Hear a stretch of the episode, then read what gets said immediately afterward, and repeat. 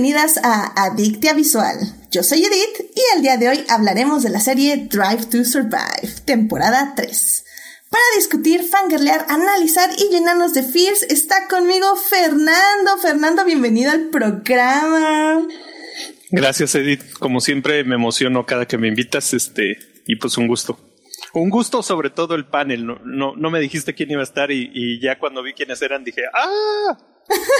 Es que es que es sorpresa, es como es como llegar a una cena así de traje y de corbata y de así de etiqueta y decir, wow, miren quiénes están aquí rodeándome para tener una buena conversación el día de hoy. Porque aquí también está con nosotras, nosotras, este, Daniel. Daniel, ¿cómo estás? Bienvenido al programa. Hola, gracias por la invitación, haciendo el crossover después de de mis apariciones en Fortnite.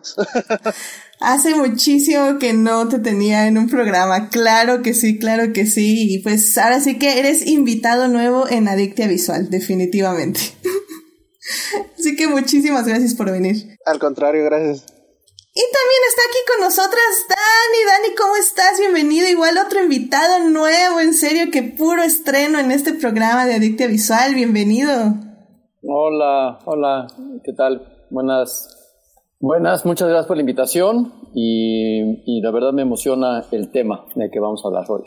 Sí, sí, sí, porque ya saben, querido público, el día de hoy vamos a hablar de Fórmula 1 y yo sé, yo sé que no hay muchas personas adeptas a este deporte aquí entre el público de Adictia Visual, pero les invito a quedarse porque al final del día vamos a hablar de algo que nos súper apasiona y escuchar que otras personas hablen de algo que les apasiona siempre es muy divertido y espero que también aprendan algo y que se lo lleven a sus casas y a sus mesas y lo puedan discutir y, ¿por qué no? Ir a ver Drive to Survive o hasta ver una carrera de Fórmula 1, que sería como mi objetivo. Así que bueno, ya saben, querido público, que si se quieren unir a la conversación pueden estar con nosotras en el canal de YouTube o en el canal de Twitch, donde estamos en vivo ahora o nos pueden escuchar también en diferido en los diversos canales. Así que sin más, obviamente vamos a salvar lo que amamos.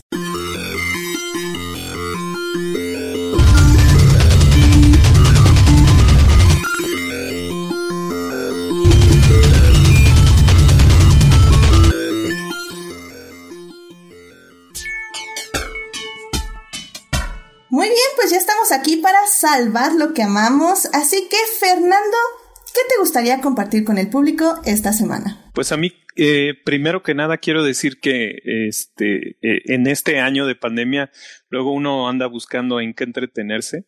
Y, creo que la vez pasada les había contado que, me había vuelto a enganchar a ver series. Entonces me acabé Mad Men, que no, no la había visto, y dije, bueno, ¿ahora con qué sigo? Y pues se me ocurrió meterme al mundo de los animes y pues valió cacahuate, ¿no?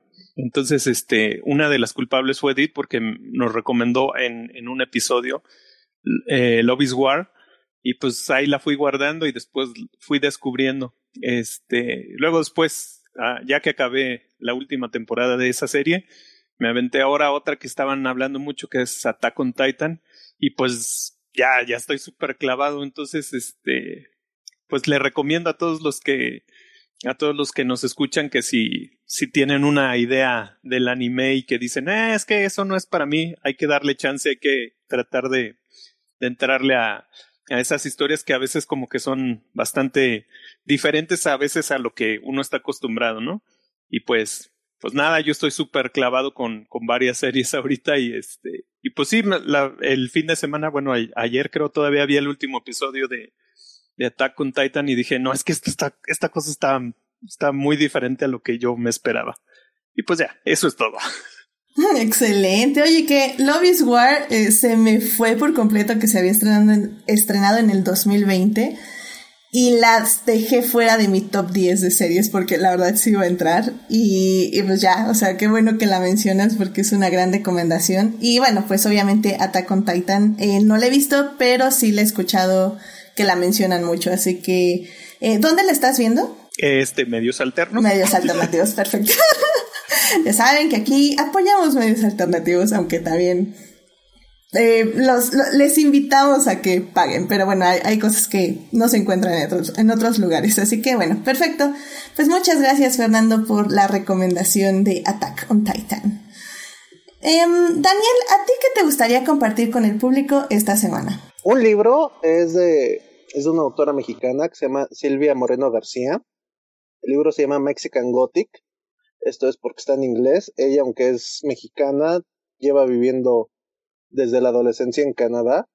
Encontró un nicho, ella escribe de sobre terror, tiene ha hecho antologías sobre Lovecraft, eh, es muy de, es muy de fantasía, pero también de terror, o sea, la verdad tiene una muy buena y muy entretenida sobre todo su, su literatura, y en este caso es su libro más reciente, es Mexican Gothic, es la clásica eh, damisela que tiene que llegar a la casa llena de moho y con historias de fantasmas para descubrir un misterio pero ambientada en México, en un pueblo de Hidalgo, en los 50. Entonces, es bien interesante cómo con este setup empieza a hacer una crítica sobre el colonialismo, el sexismo y varios temas, pero muy bien hecho. Ok, excelente, excelente. Eh, ¿Nos puedes volver a repetir el nombre del libro? Mexican Gothic, de Silvia Moreno García. Perfecto, excelente. Muchísimas gracias. La verdad es que no tenemos muchos muchas recomendaciones de libros aquí en este programa, así que obviamente se agradece infinitamente que traigan literatura para recomendar. Así que muchísimas gracias por compartir esto con el público. Dani, ¿a ti qué te gustaría compartir con el público esta semana? Bueno, también después de un año de pandemia y que nos, nos privaron de poder ver eventos deportivos. Este, me da mucha emoción eh, poder prender ESPN ahora y poder ver eh, el abierto de tenis de Miami una vez más. O sea, como que ya regresa un poco la normalidad con los eventos deportivos. Y ahorita mismo estoy viendo este el, el abierto de tenis y no sé, me encanta, me encanta sentir que que, o sea, que a partir de ahora todo va a empezar a, o sea, la, como que la maquinaria otra vez se vuelve a engrasar y otra vez vamos a poder este, disfrutar de estos eventos. Porque a mí me pasó en, en septiembre que estaba, había yo comprado boletos para ir al, al abierto de Francia, el Roland Garros, y me cancelaron mis boletos. O sea, estando allá, eh, me dijeron que la, la ocupación máxima iba a ser de, de habían bajado de 5.000 a 1.000 personas en todas las canchas y luego de las 1.000 creo que bajaron a 500, entonces yo, de todas maneras a mí me, me, cortaron de las, de las 5.000 a las 1.000. Entonces, eh, estoy esperando que, aparte me dijeron que iba, nos iban a dar a todos los que habíamos comprado boletos, este, boletos prioritarios una vez de que anunciaran el, el torneo el, en este año y ya estoy esperando ávidamente. Entonces te digo que me emociona ver que pues este, el de Miami ya está, este, estuvo el de, el de Australia hace, hace como tres, cuatro semanas y ya, o sea, otra vez el circuito, el circuito del tenis ya empieza. Y el lunes empieza también la temporada de eh, las grandes ligas de béisbol. Sí, ahora sí que los deportes ya están regresando, ¿no? A, a como era antes, entre comillas. Y sí, no, me imagino que, no, bueno, más bien no me imagino lo que es ya tener boletos para ir a un evento que estás esperando tanto y que, ah, todo esto. Y estando allá, o sea, yo estaba allá, estaba allá, ya estaba en Francia cuando me los cancelaron. Bueno, al menos, ¿viste Francia? Sí, bueno, me quedé tres meses. Me, ah. me fui de septiembre a diciembre. Entonces, ah, ok, bueno. Digo, digo, eh, eh, viendo un poco lo positivo, ¿no? Exactamente. No, pues bueno, pues mira, qué bueno que ya está regresando todo más a, a, lo de antes y que evidentemente pues esos boletos no se desperdiciaron y que al menos tienes esa promesa de que en un futuro vas a poder seguir, vas a poder estar ahí, ¿no? Y eso es lo padre. Más vale, si no le rompo todo. No, no, no, esta sección es salvando lo que vamos. Así que esperemos que sí y que todo esté bien.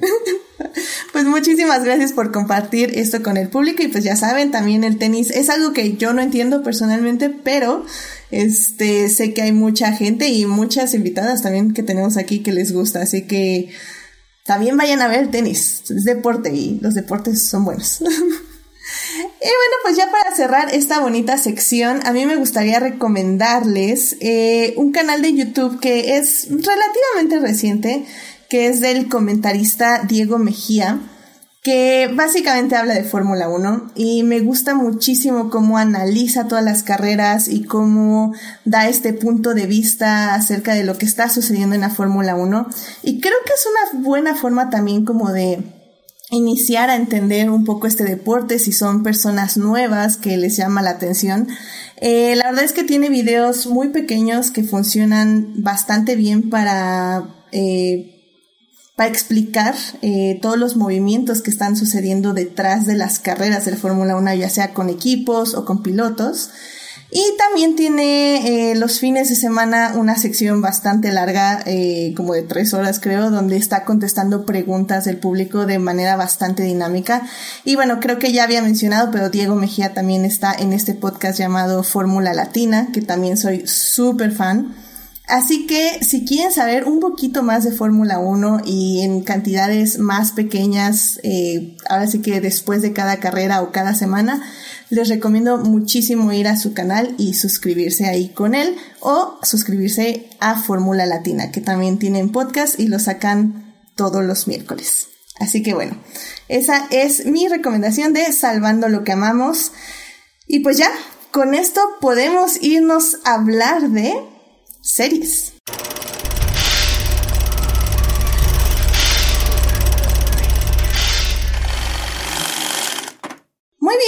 Aquí para hablar de series. Vamos a hablar de Drive to Survive, esta serie documental de la Fórmula 1 que año con año desde el 2009 Netflix va, se pone ahí en los pits, eh, con todos los equipos y con los pilotos y los graba para saber qué está pasando ahí eh, en, en, las carreras, en el, en, ahora sí que en los, en los vestidores se podría decir, eh, para quien no conozca el término pits, que es básicamente donde están los autos, donde están los mecánicos, los ingenieros, este, y pues los pilotos. Y pues sí, ha estado haciendo esta grabación, ya esta es la tercera temporada que se estrenó justo hace unas semanitas. Y pues vamos a hablar de, de qué, de qué nos está mostrando, si nos está mostrando la real, lo real, si es falso, si está manipulado, qué les falta, qué no les falta. Y obviamente enfocándonos en esta tercera temporada. Así que en la primera parte vamos a hablar de la serie en general, eh, lo que nos gustó, lo que no nos gustó. En la segunda parte vamos a hablar de lo que les faltó decir de la temporada 2020. Y en la tercera parte vamos a hablar de que si este docu formato que hace Netflix realmente está bien, le falta algo, hay algo que no funciona. De eso hablaremos en la tercera parte. Así que sin más, vámonos a la primera parte. It is not donut hole but a smaller donut with its own hole. And our donut is not whole at all. Muy bien, pues ya estamos aquí en la primera parte de este programa donde hablaremos de Drive to Survive tercera temporada. Y bueno, la verdad es que como fan de la Fórmula 1, eh, ya estaba esperando eh, este, esta serie desde hace, desde que, desde que llegó enero. Yo ya estaba, ya, ya necesito el tráiler que seguro sale en febrero. Y ya saben que este programa es de hashtag no vean trailers, pero pues ya vi toda la Fórmula 1 temporada 2020, así que nada me podían spoilerear excepto imágenes no vistas antes, que tal vez por eso no debía haber visto el tráiler, pero no importa porque estaba... ¡Qué emoción! ¡Qué emoción Fórmula 1!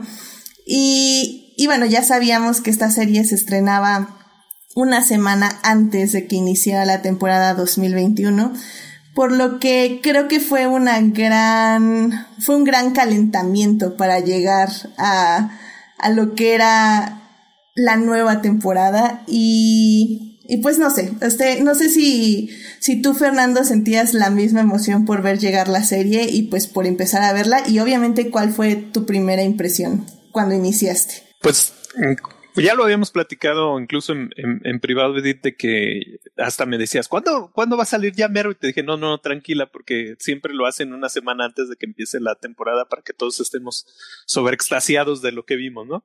Entonces, al igual como tú dices, lo, lo más importante es, ya sabes qué pasó, entonces lo que quieres saber es a dónde tuvieron acceso, qué, qué, qué imágenes, qué cosas que, que pues se nos fueron vetadas por porque no había acceso de prensa, este, pues porque no se podía estar en, todos los lugares. La Fórmula 1 manejó unas llamadas burbujas para protegerse. Entonces, como que, que yo tenía mucha inquietud, sobre todo por ver si había un relato acerca de, de esto que había pasado dentro de, de, de la organización. Y creo que lo que más me, me llamaba la atención era yo creo como todo seguidor de, de la categoría era ver qué podían sacar adicional del, en el caso del el accidente de Romain Grosjean.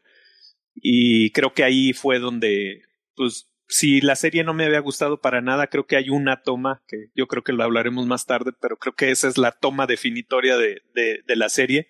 Es una imagen que yo personalmente nunca había visto y, y sabes, tú sabes que, que veo luego muchas imágenes al respecto de Fórmula 1, entonces este sí me sorprendió y, y, y, todo el todo el relato de, de esa situación sí me voló la cabeza. Yo creo que en general este podría decir que sí cumplió cumplió mis expectativas, las llenó simplemente por ese ese ese punto nada más, pero pues sí en general creo que hay bastante de qué hablar. Efectivamente, sí creo que y, y por, por ejemplo, ya podemos irlo hablando un poco, no sé, este, tú Dani, ¿cómo, cómo sentiste este, esta temporada? Porque sé, al menos como que me llevó la impresión por leer tu Twitter que no has sido muy fan de la serie, que creo que es algo que ha pasado con muchos fans de la Fórmula 1. Sí, esta, esta temporada no, no, la verdad no me gustó nada. No me gustó, no me, no me enganchó, no, más mínimo sentí, inclusive,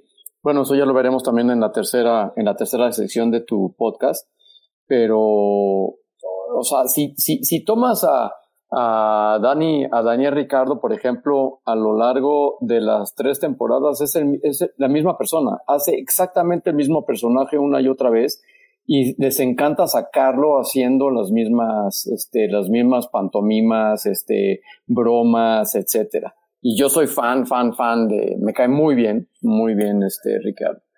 Y de repente también sentí que esta temporada le metieron, o sea, la verdad es que le metieron con calzador el, el drama.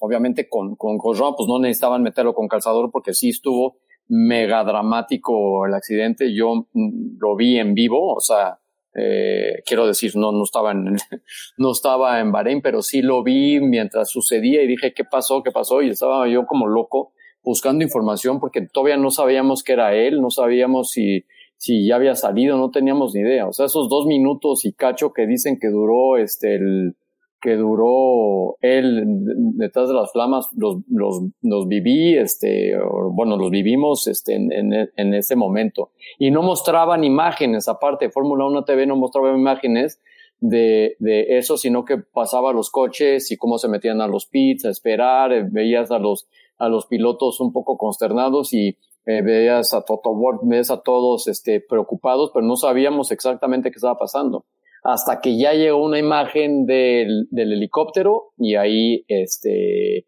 ahí empezamos a ver la gravedad de, de, la situación. Pero sí fueron como dos minutos y medio, este, bastante, bastante dramáticos. Y más sin saber quién era. Pero regresando a, a lo que te decía es que siento que metieron, metieron el drama telenovelesco a lo largo de toda la, de toda la, la serie, este, sobre todo con el, con el episodio de Botas, o sea, cuando hacen que Botas sea así como, uy, este no quiere ser escudero y no quiere ser wingman, entonces se las arregla para, para, para hacer el tow al que venía atrás para que salga en segundo lugar y eso. Dije, no, no, no, no, no, no. O sea, todo el mundo sabe que Botas es un, es un escudero. Todo el mundo sabe que es un wingman y todo el mundo sabe que está ahí para, para, para detener el tráfico, este, atrás de, de Sir Lewis Hamilton. Entonces, eh, ahí fue cuando ya me empezó a perder. Aparte, como que, que, que, que hasta siento que Botas se tomó, o sea, siento que hasta él dijo, este, a ver qué tan buen actor puedo ser. O sea, de repente cuando lo vi en el sauna, ahí con su manager, dije, no, no, no, esto ya lo llevaron demasiado lejos. O sea, en el sauna ya está haciendo los, ya está diciendo, este, sus, sus, sus frustraciones, no, no, no me pareció, la verdad. y, la verdad es que sí siento que, la verdad es que Mercedes, pues sí, este, les encanta, les encanta eh, eh, controlar la narrativa. O sea, casi, casi eh, vamos a hacer un, salimos en, en, Drive to Survive, sí, solo sí, este, podemos hacer un episodio nada más de botas, este, para mostrar que él es, este, que él es, eh, que no es un escudero, ¿no? Eh, y así, entonces ahí ya me, me, empezó a molestar un poquito a partir de, creo que es el segundo episodio, inclusive, segundo o tercer episodio, ya me empezó a, ya me empezó a desesperar un poquito porque dije, si esto, si así va a ser toda la serie, y yo entiendo que no tuvieron suficiente acceso a los pilotos, como dice Fernando, hicieron burbujas y no dejaban las cámaras entrar, este, a los paddocks, al pit y todo este rollo, entonces como que se, se agarraron unos guionistas y dijeron, vamos a hacer un episodio de esto, vamos a hacer un episodio de esto, este, Mm, y, y, vamos, a, vamos a, a, contar nuestra historia en donde de repente resulta que Christian Horner y Red Bull todo el tiempo estaban viendo este, a escondidas al checo, ¿no? Y, su, y lo que hacía el checo. Cuando la verdad mm, lo hicieron, no, no, no, no demo, o sea, no lo tenían, ni les pasaba por la cabeza contratar al checo.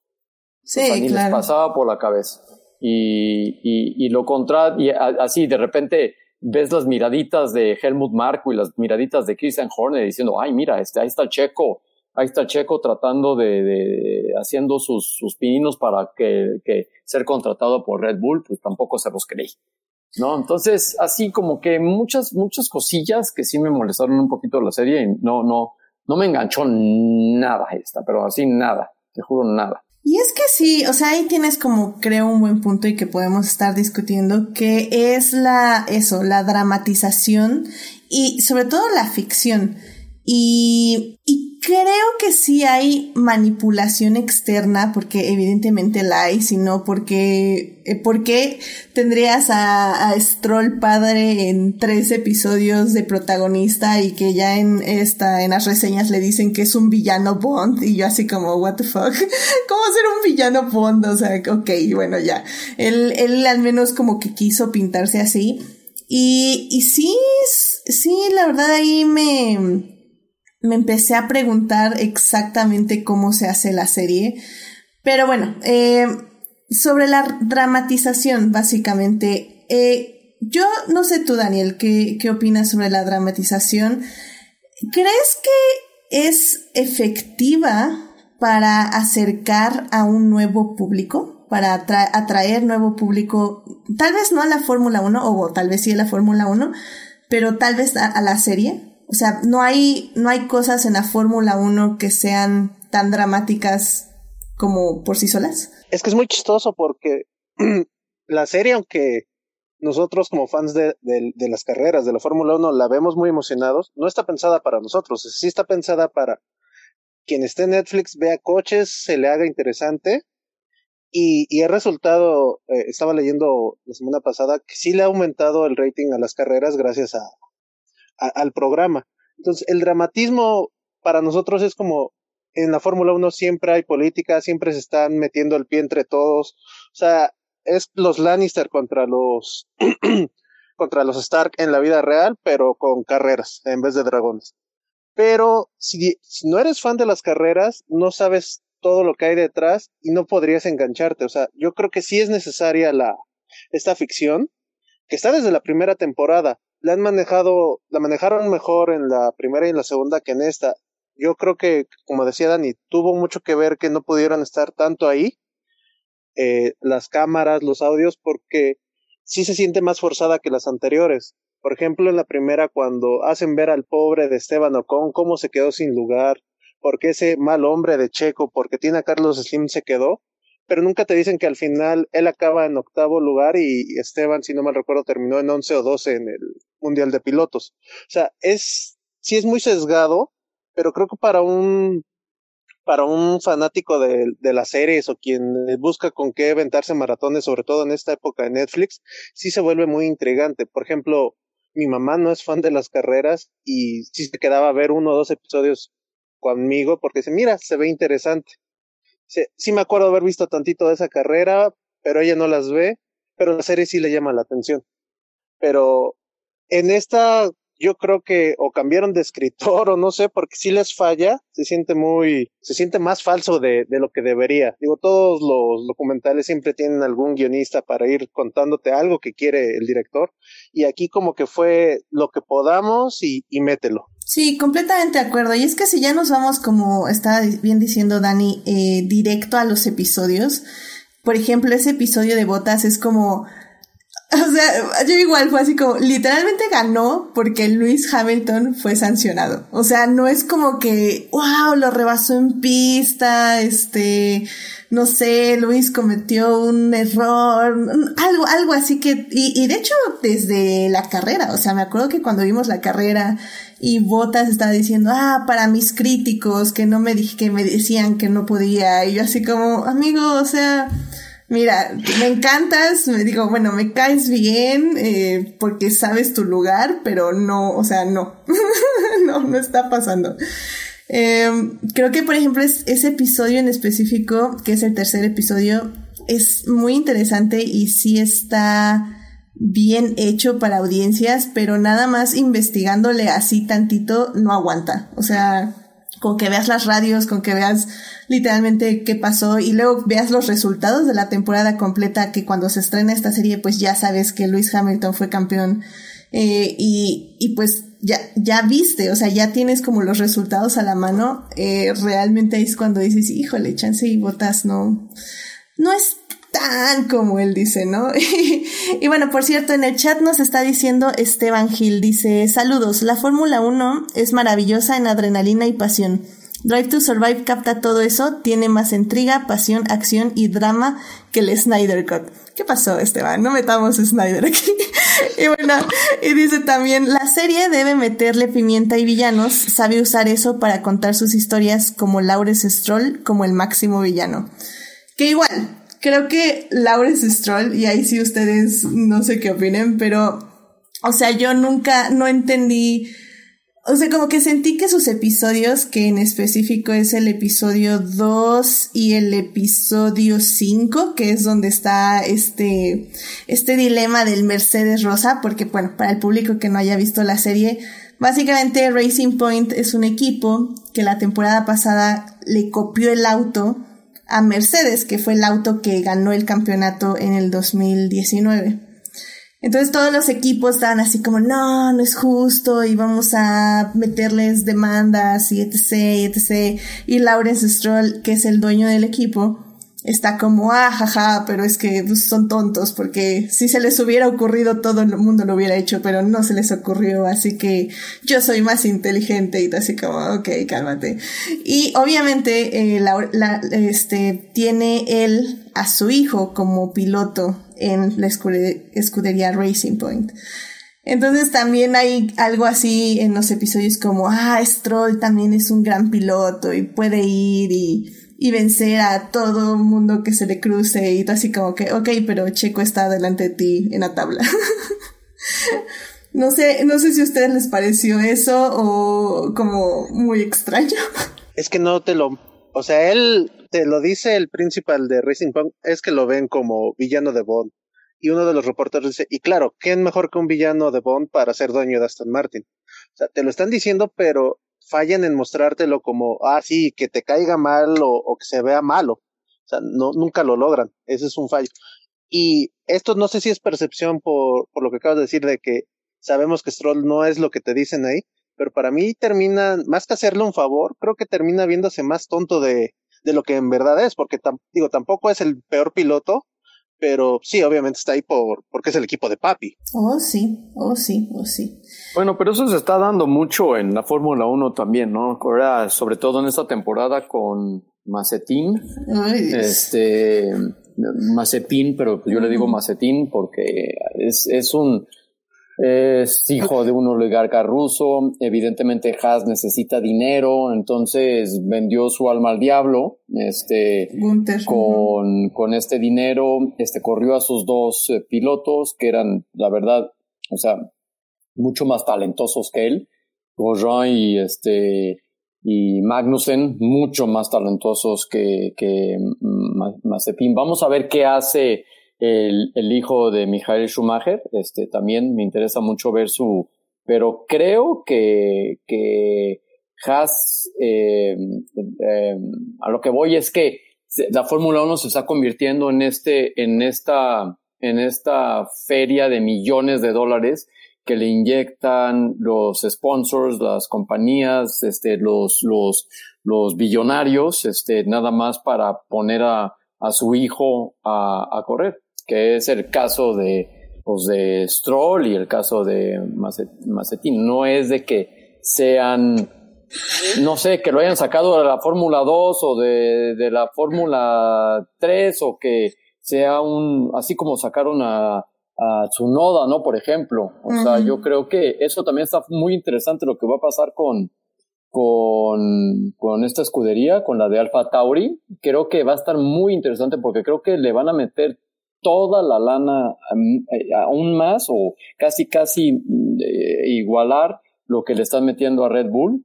Este, y le están apostando estos dos pilotos que es Gasly y Tsunoda. Este, eso va a estar muy interesante y es lo que me gusta ver es lo que me gusta ver, es, más bien, perdón, o sea, retomando un poco lo que decía Daniel al principio, de que la primera y segunda temporada, es que no necesitaban, no necesitaban inventar nada. O sea, la rivalidad de Ricciardo y de Max Verstappen estaba desde antes de, o sea, desde siempre en Red Bull. Y entonces cuando chocan y te lo muestran, ves también la rivalidad de Leclerc con, o la de Ocon, o la de todos, entre, entre ellos mismos, entre Magnussen y Grosjean, son rivalidades que realmente existen dentro de las mismas escuderías.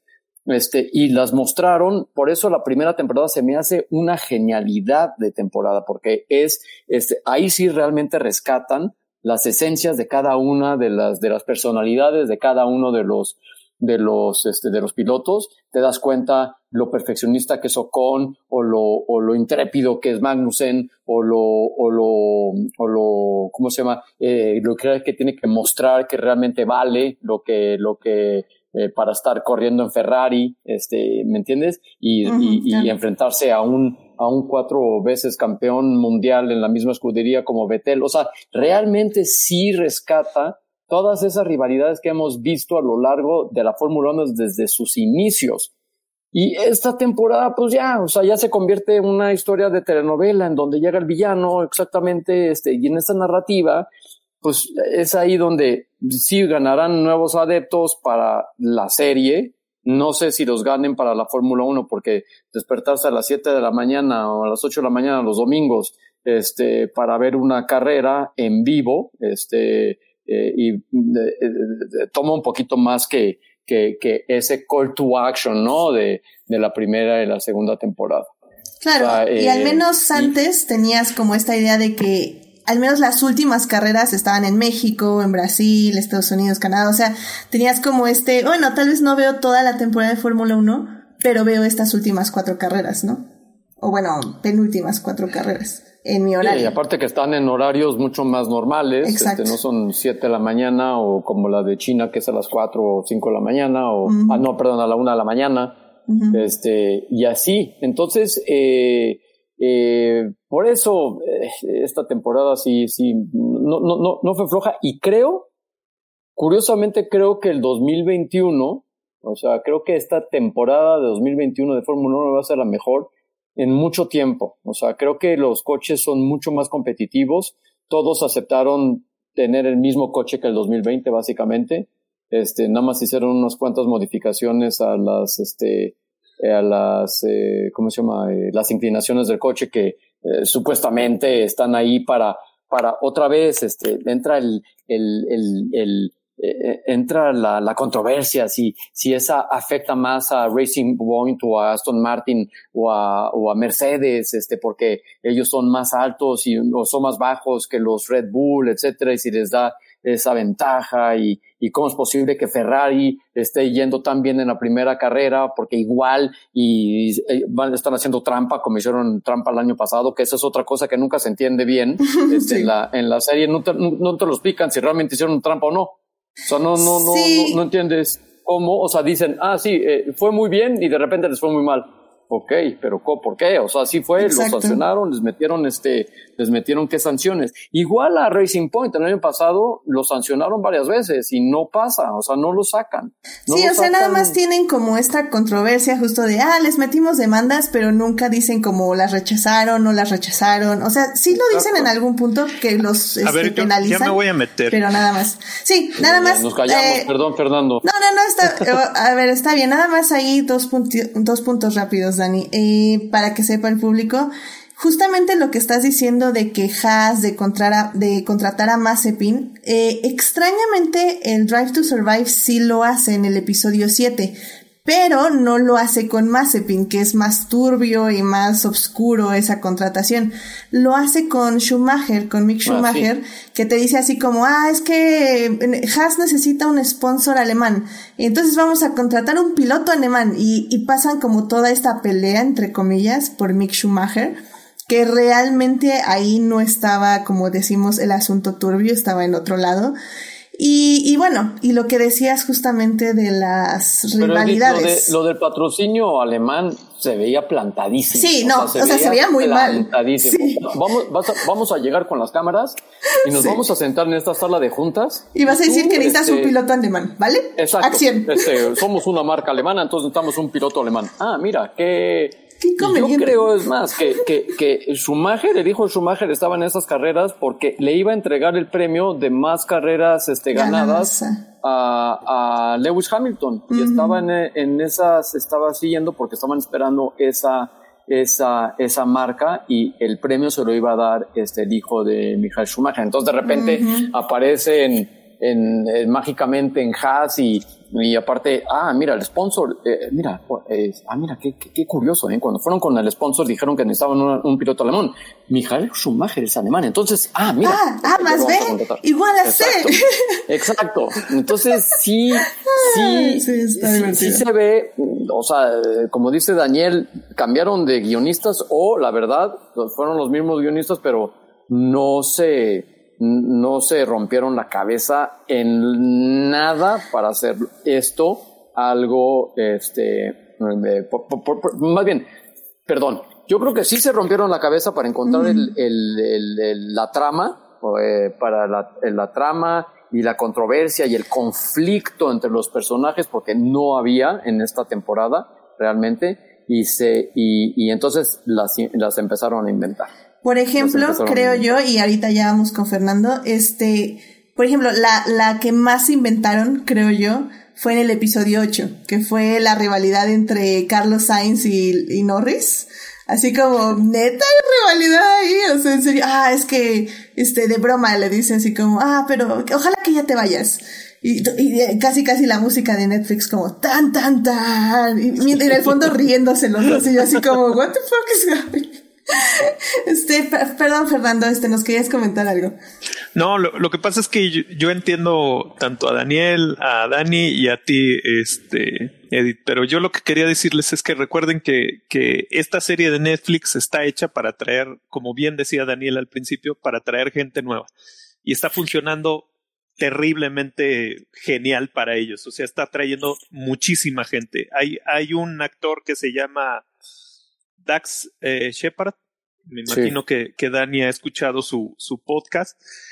Eh, invitó alguna vez a Daniel Richardo y lo invitó porque le dijo, sabes qué es que vi Drive to Survive, o sea, empecé a ver las carreras, este, me gustan los autos, pero yo no veía Fórmula 1, vi la serie, me gustó, te, este, te invito a mi podcast y pues dices que es lo mejor y, y está bien padre y ya soy súper fan tuyo. Y el caso de él hay muchos más. Entonces creo que ese es el vehículo que funciona.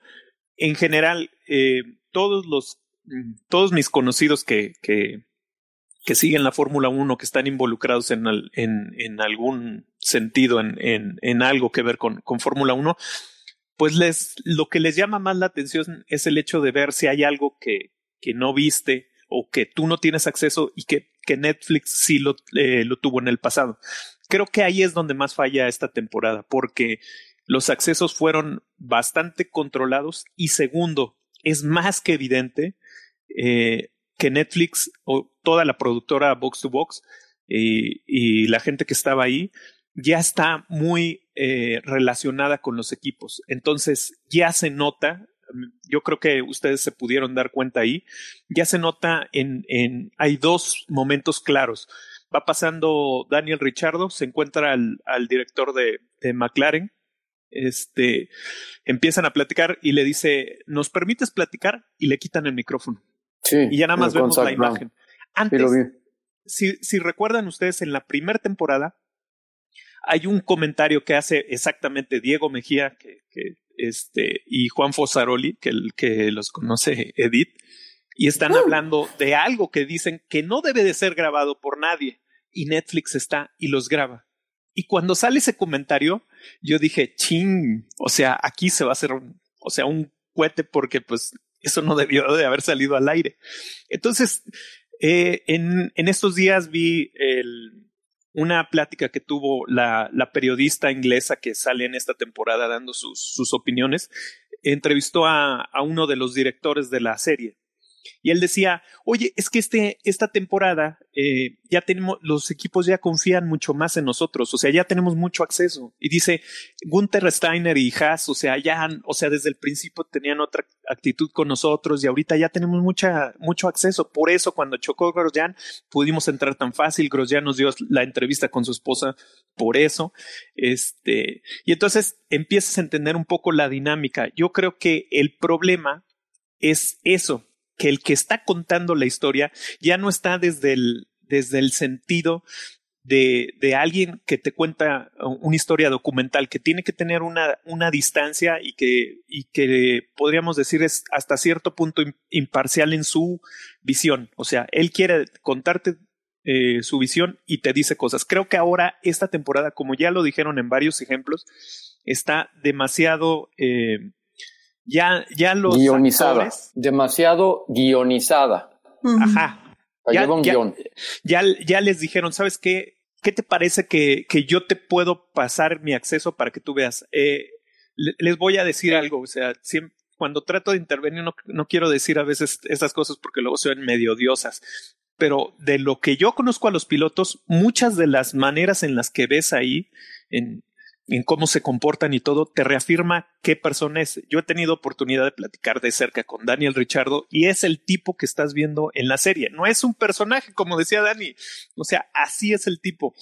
Pero cuando tú lo has visto, sabes distinguir un poco lo que te quiere decir la serie a cómo es él. No es completamente un bufón, pero sí le gusta ser este cómico y ese tipo de cosas. Yo cada vez que he visto a Lawrence Stroll es un tipo que digo, uy, me cae, o sea, se me hace, no, no sé, no lo soporto.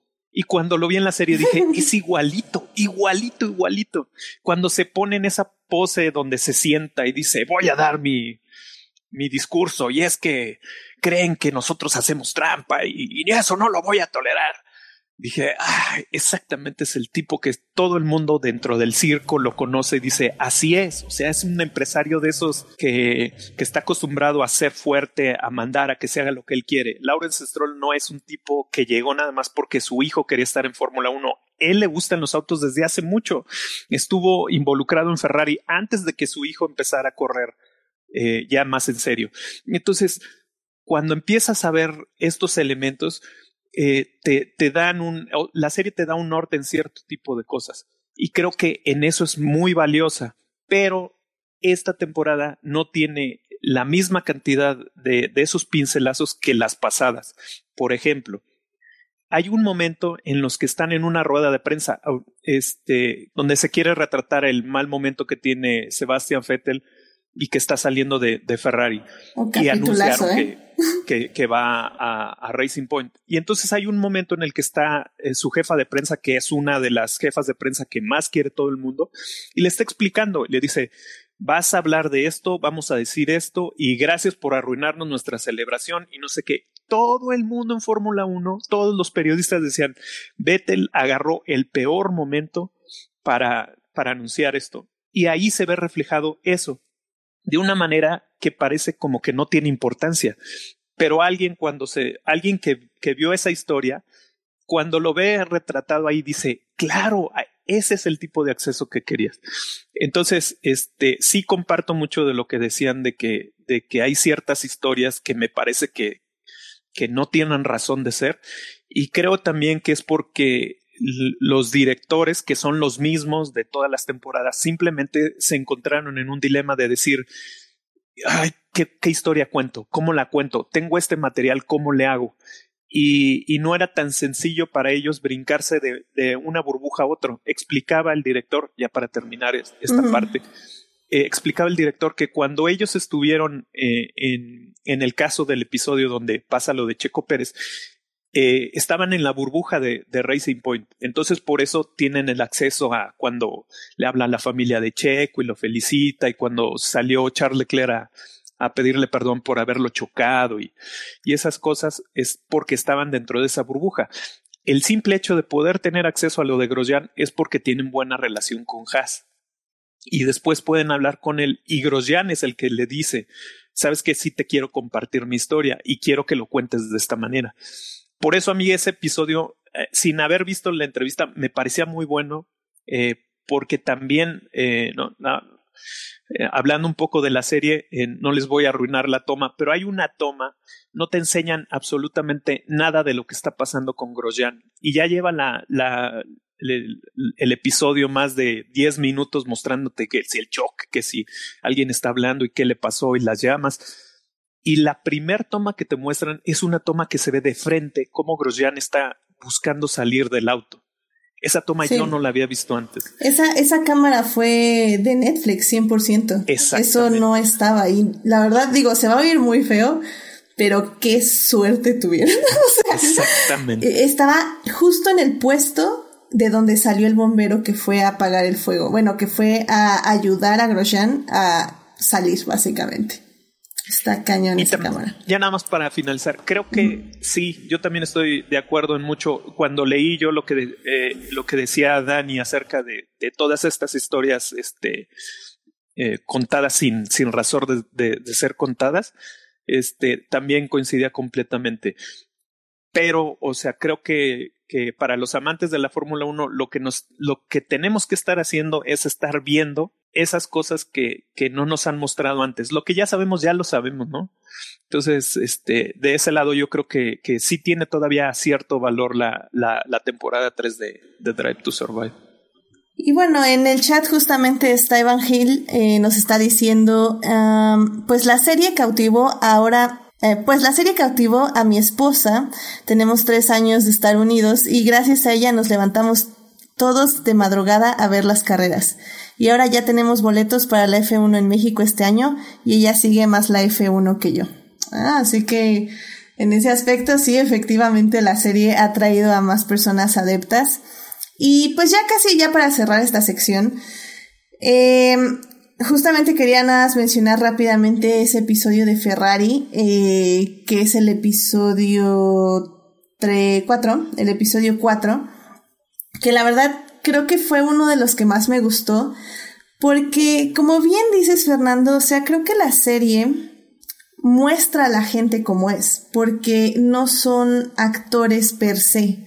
Porque bueno, obviamente todas las personas tenemos una fachada que queremos mostrar ante las cámaras. Pero creo que ese, ese episodio de Ferrari tiene, se junta la personalidad de Betel eh, como es y no se manipula con la edición. Porque bueno, aquí también, a, pesar de ser fans de Fórmula 1, también somos personas que critican cine y narrativas. Y creo que sí, evidentemente, lo que nos muestra Drive to Survive es cómo una realidad puede ser ampliamente manipulada. Y no solo me refiero a, hay una parte de hecho al inicio, que creo que, no me acuerdo si es Horner o, creo que es Horner, que dice algo así como, esos de Racing Point son muy rápidos.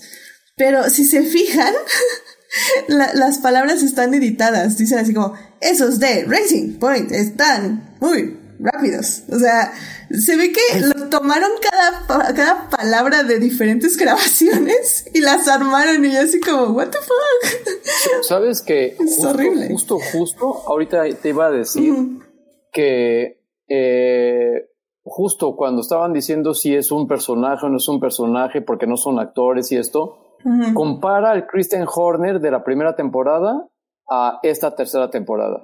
O sea, Christian Horner en la primera ves su, su pelea constante con Bull de Renault porque tenían los motores Renault.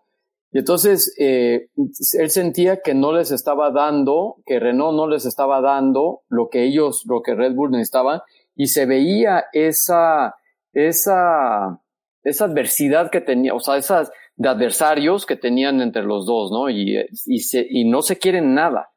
Y en esta temporada, o sea, en, en, cuando hablas de, de Christian Horner, pues es un tipo que nada más ya se creyó su personaje de, de como mentor de Max Verstappen, este, y, y como, y como, eh, como ese papá de, del pobre de Alex Albon, ¿no? Este, inclusive una cosa que sí me llamó mucho la atención y que me gustó mucho es cuando le dice Christian Horner a, a Albon, este, eh, no te quiere nada, diciendo de Lewis Hamilton, ¿no? O sea, cuando Lewis Hamilton le chocó, este, por segunda vez, eh, y que Albon iba, iba, iba a entrar a podio, este, lo, lo único que puede decirle Christian Horner a Albon es no te quiere nada.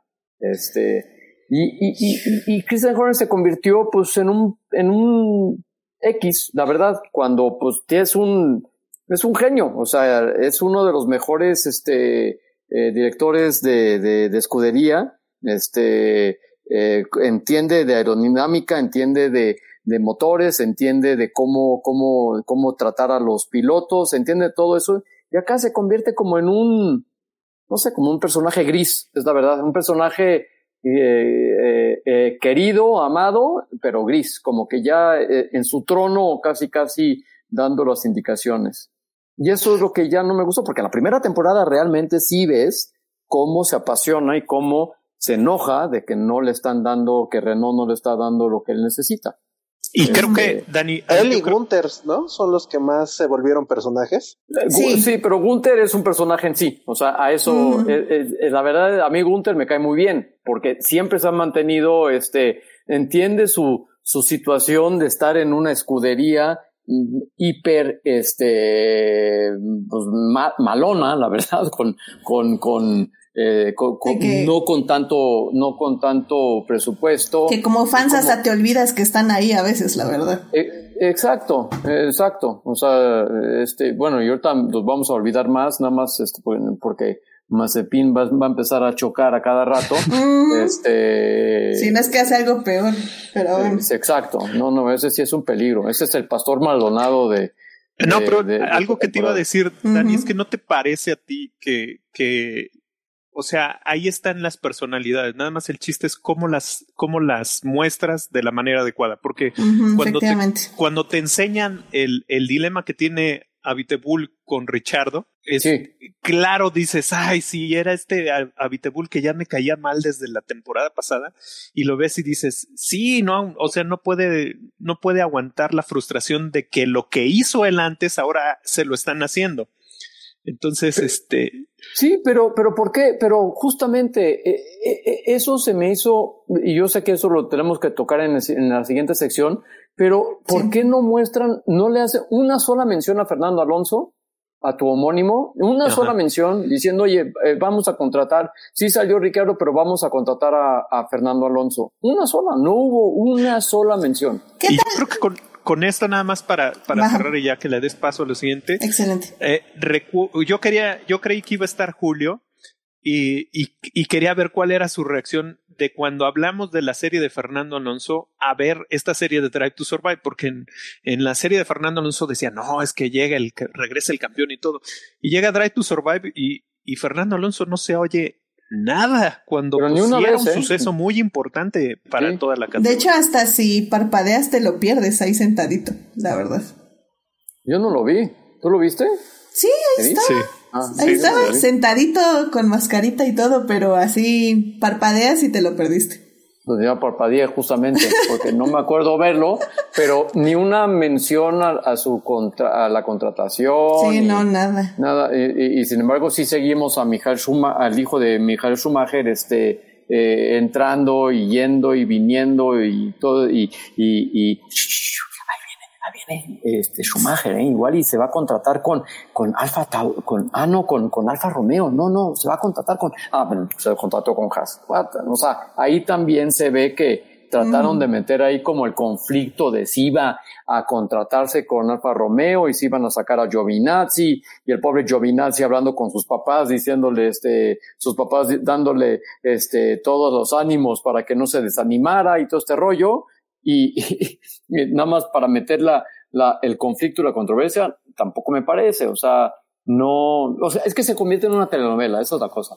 Ya se sale un poco de la, de, y aparte que la Fórmula 1, créeme, bueno, este, que estamos ahí, este, viendo todo lo que pasa tras bambalinas, sí hay personajes nefastos, o sea, este, estaba leyendo justamente algo de, que Bernie Eccleston este, favoreció mucho a, a, a, Mercedes cuando hubo el cambio de motores, cuando empezó en el 2014 y que recibió dinero de, la, de Mercedes para cambiar las reglas o algo por el estilo. Lo, lo, lo leí muy, muy de pasada, este, ayer o anteayer, este, que salió y eso, y decía, eh, pues sí, o sea, no necesitas, la verdad es que si o sea, eh, Max Mosley, también que era el, de fabricantes, pues salió en unas fotos disfrazado de, de, con un uniforme nazi,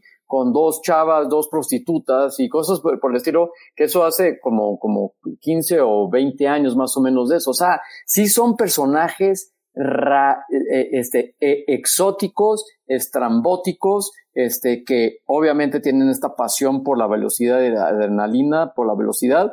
No necesitas hacer otra novela. Eso es, eso es todo lo que quiero, lo que, lo que me gustaría que se, que se entienda, este, que se veía en la primera temporada de Drive to Survive. Sí se veía todo eso, pero en esa tercera, pues, nada. sí, de, de hecho, ese, ese punto exactamente me gustaría retomarlo, pero un poquito más adelante. Así que mientras vamos rápidamente ya a la segunda parte de este programa. Vamos para allá. Blow that piece of junk out of the sky! Muy bien, ya estamos aquí en la segunda parte del programa de Drive to Survive. En la primera parte estuvimos hablando mucho acerca de la primera temporada. Eh, un poco también estuvimos viendo de lo que se va a ver ya en la temporada 2021.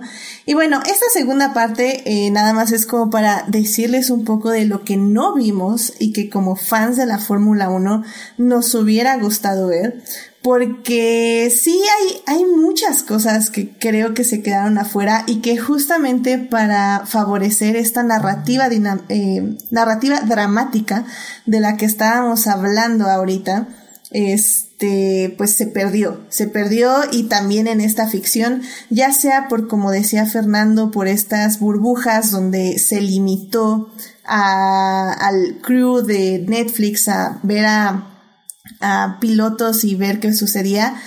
O simplemente, como creo yo, que es una falta simplemente de visión, pero bueno, eso lo hablaremos en la tercera parte. Eh, Daniel, tú, por ejemplo, ¿qué te faltó de Drive to Survive? ¿Qué, qué no viste que, que, dijiste, ay, yo hubiera querido ver cómo pasó esto? Mm, yo creo que en general a, la temporada y, y, bueno, esto creo que es desde la primera, le falta cerrar realmente bien sus historias. Por ejemplo, en, en la pasada creo que lo hacen solamente con el caso de Gasly, como en un episodio te cuentan muy padre cómo subió y como tres episodios después te cuentan cómo lo bajan de equipo otra vez y cómo suben álbum y lo ponen como wow, es el nuevo chico. En esta se siente un cierre, pero tuviste que ver la temporada anterior cuando ves cómo Gasly gana, cómo le va bien y cómo él se empieza a sentir nuevamente en confianza. Y son esas cositas porque como que nunca se acaban de decidir si quieren ser documental, si quieren ser serie de entretenimiento, lo que hace que siempre falte como ese cierre. O por ejemplo, no sé, ahorita que hubieran ahondado un poco más en la, la parte de, Aston Martin, también como que fue, mm, o sea, cambia, pero el villano o, esta, esta telenovela que, que, que ponen. Entonces realmente como, como qué será no sé, creo que George Russell fue lo que, lo que me faltó más, sobre todo por ese episodio donde ensalzan tanto a Botas que sí, pero en la penúltima carrera te ganó el niño que nunca se había subido al Mercedes técnicamente. sí. O sea, eh, son esas cositas que si ya le vas a inventar un arco a un personaje, pues hazlo bien. O sea, para mí hubiera sido un gran cierre, claro que contradice el título del, del capítulo que es El tonto de nadie, una cosa por el estilo.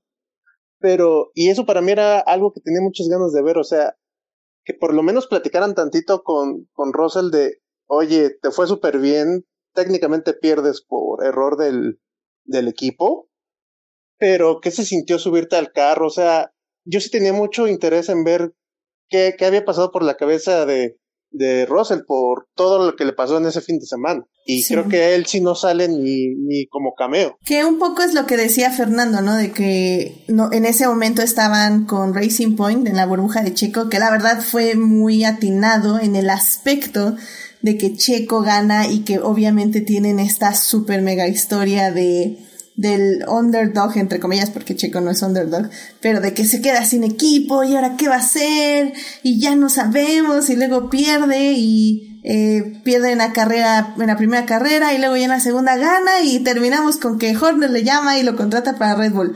O sea, creo que en sí ese arco estuvo muy bien hecho.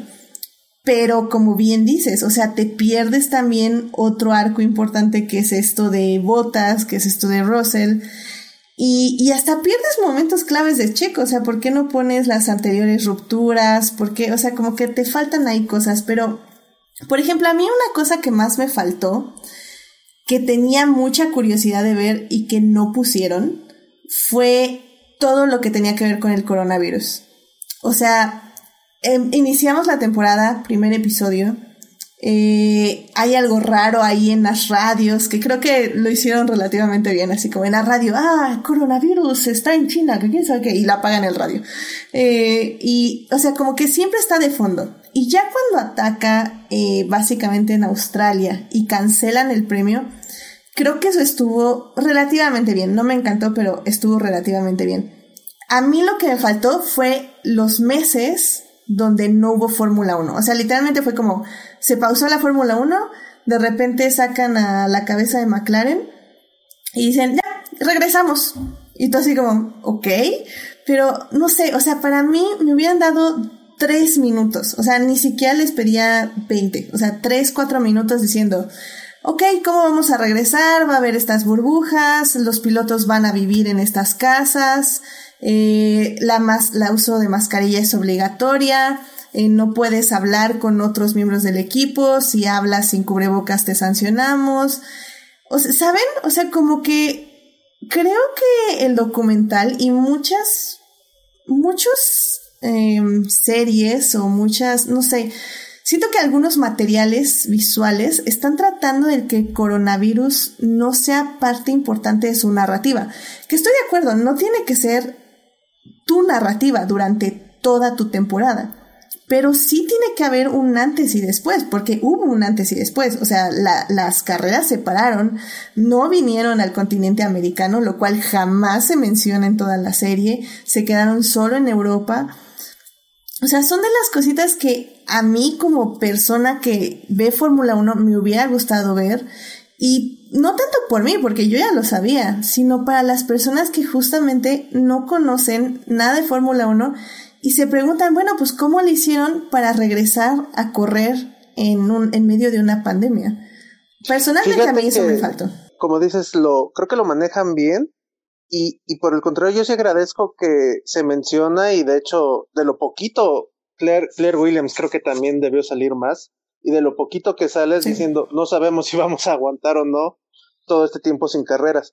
Pero lo agradezco porque pues también es algo que, estamos viviendo que, y que tristemente va a seguir todavía un rato y como que verlo todavía en algo que estoy viendo para entretenerme, no, no estoy viendo las noticias como para saber cómo vamos o algo por el estilo, sí agradezco que de repente tantito un break de, de la pandemia.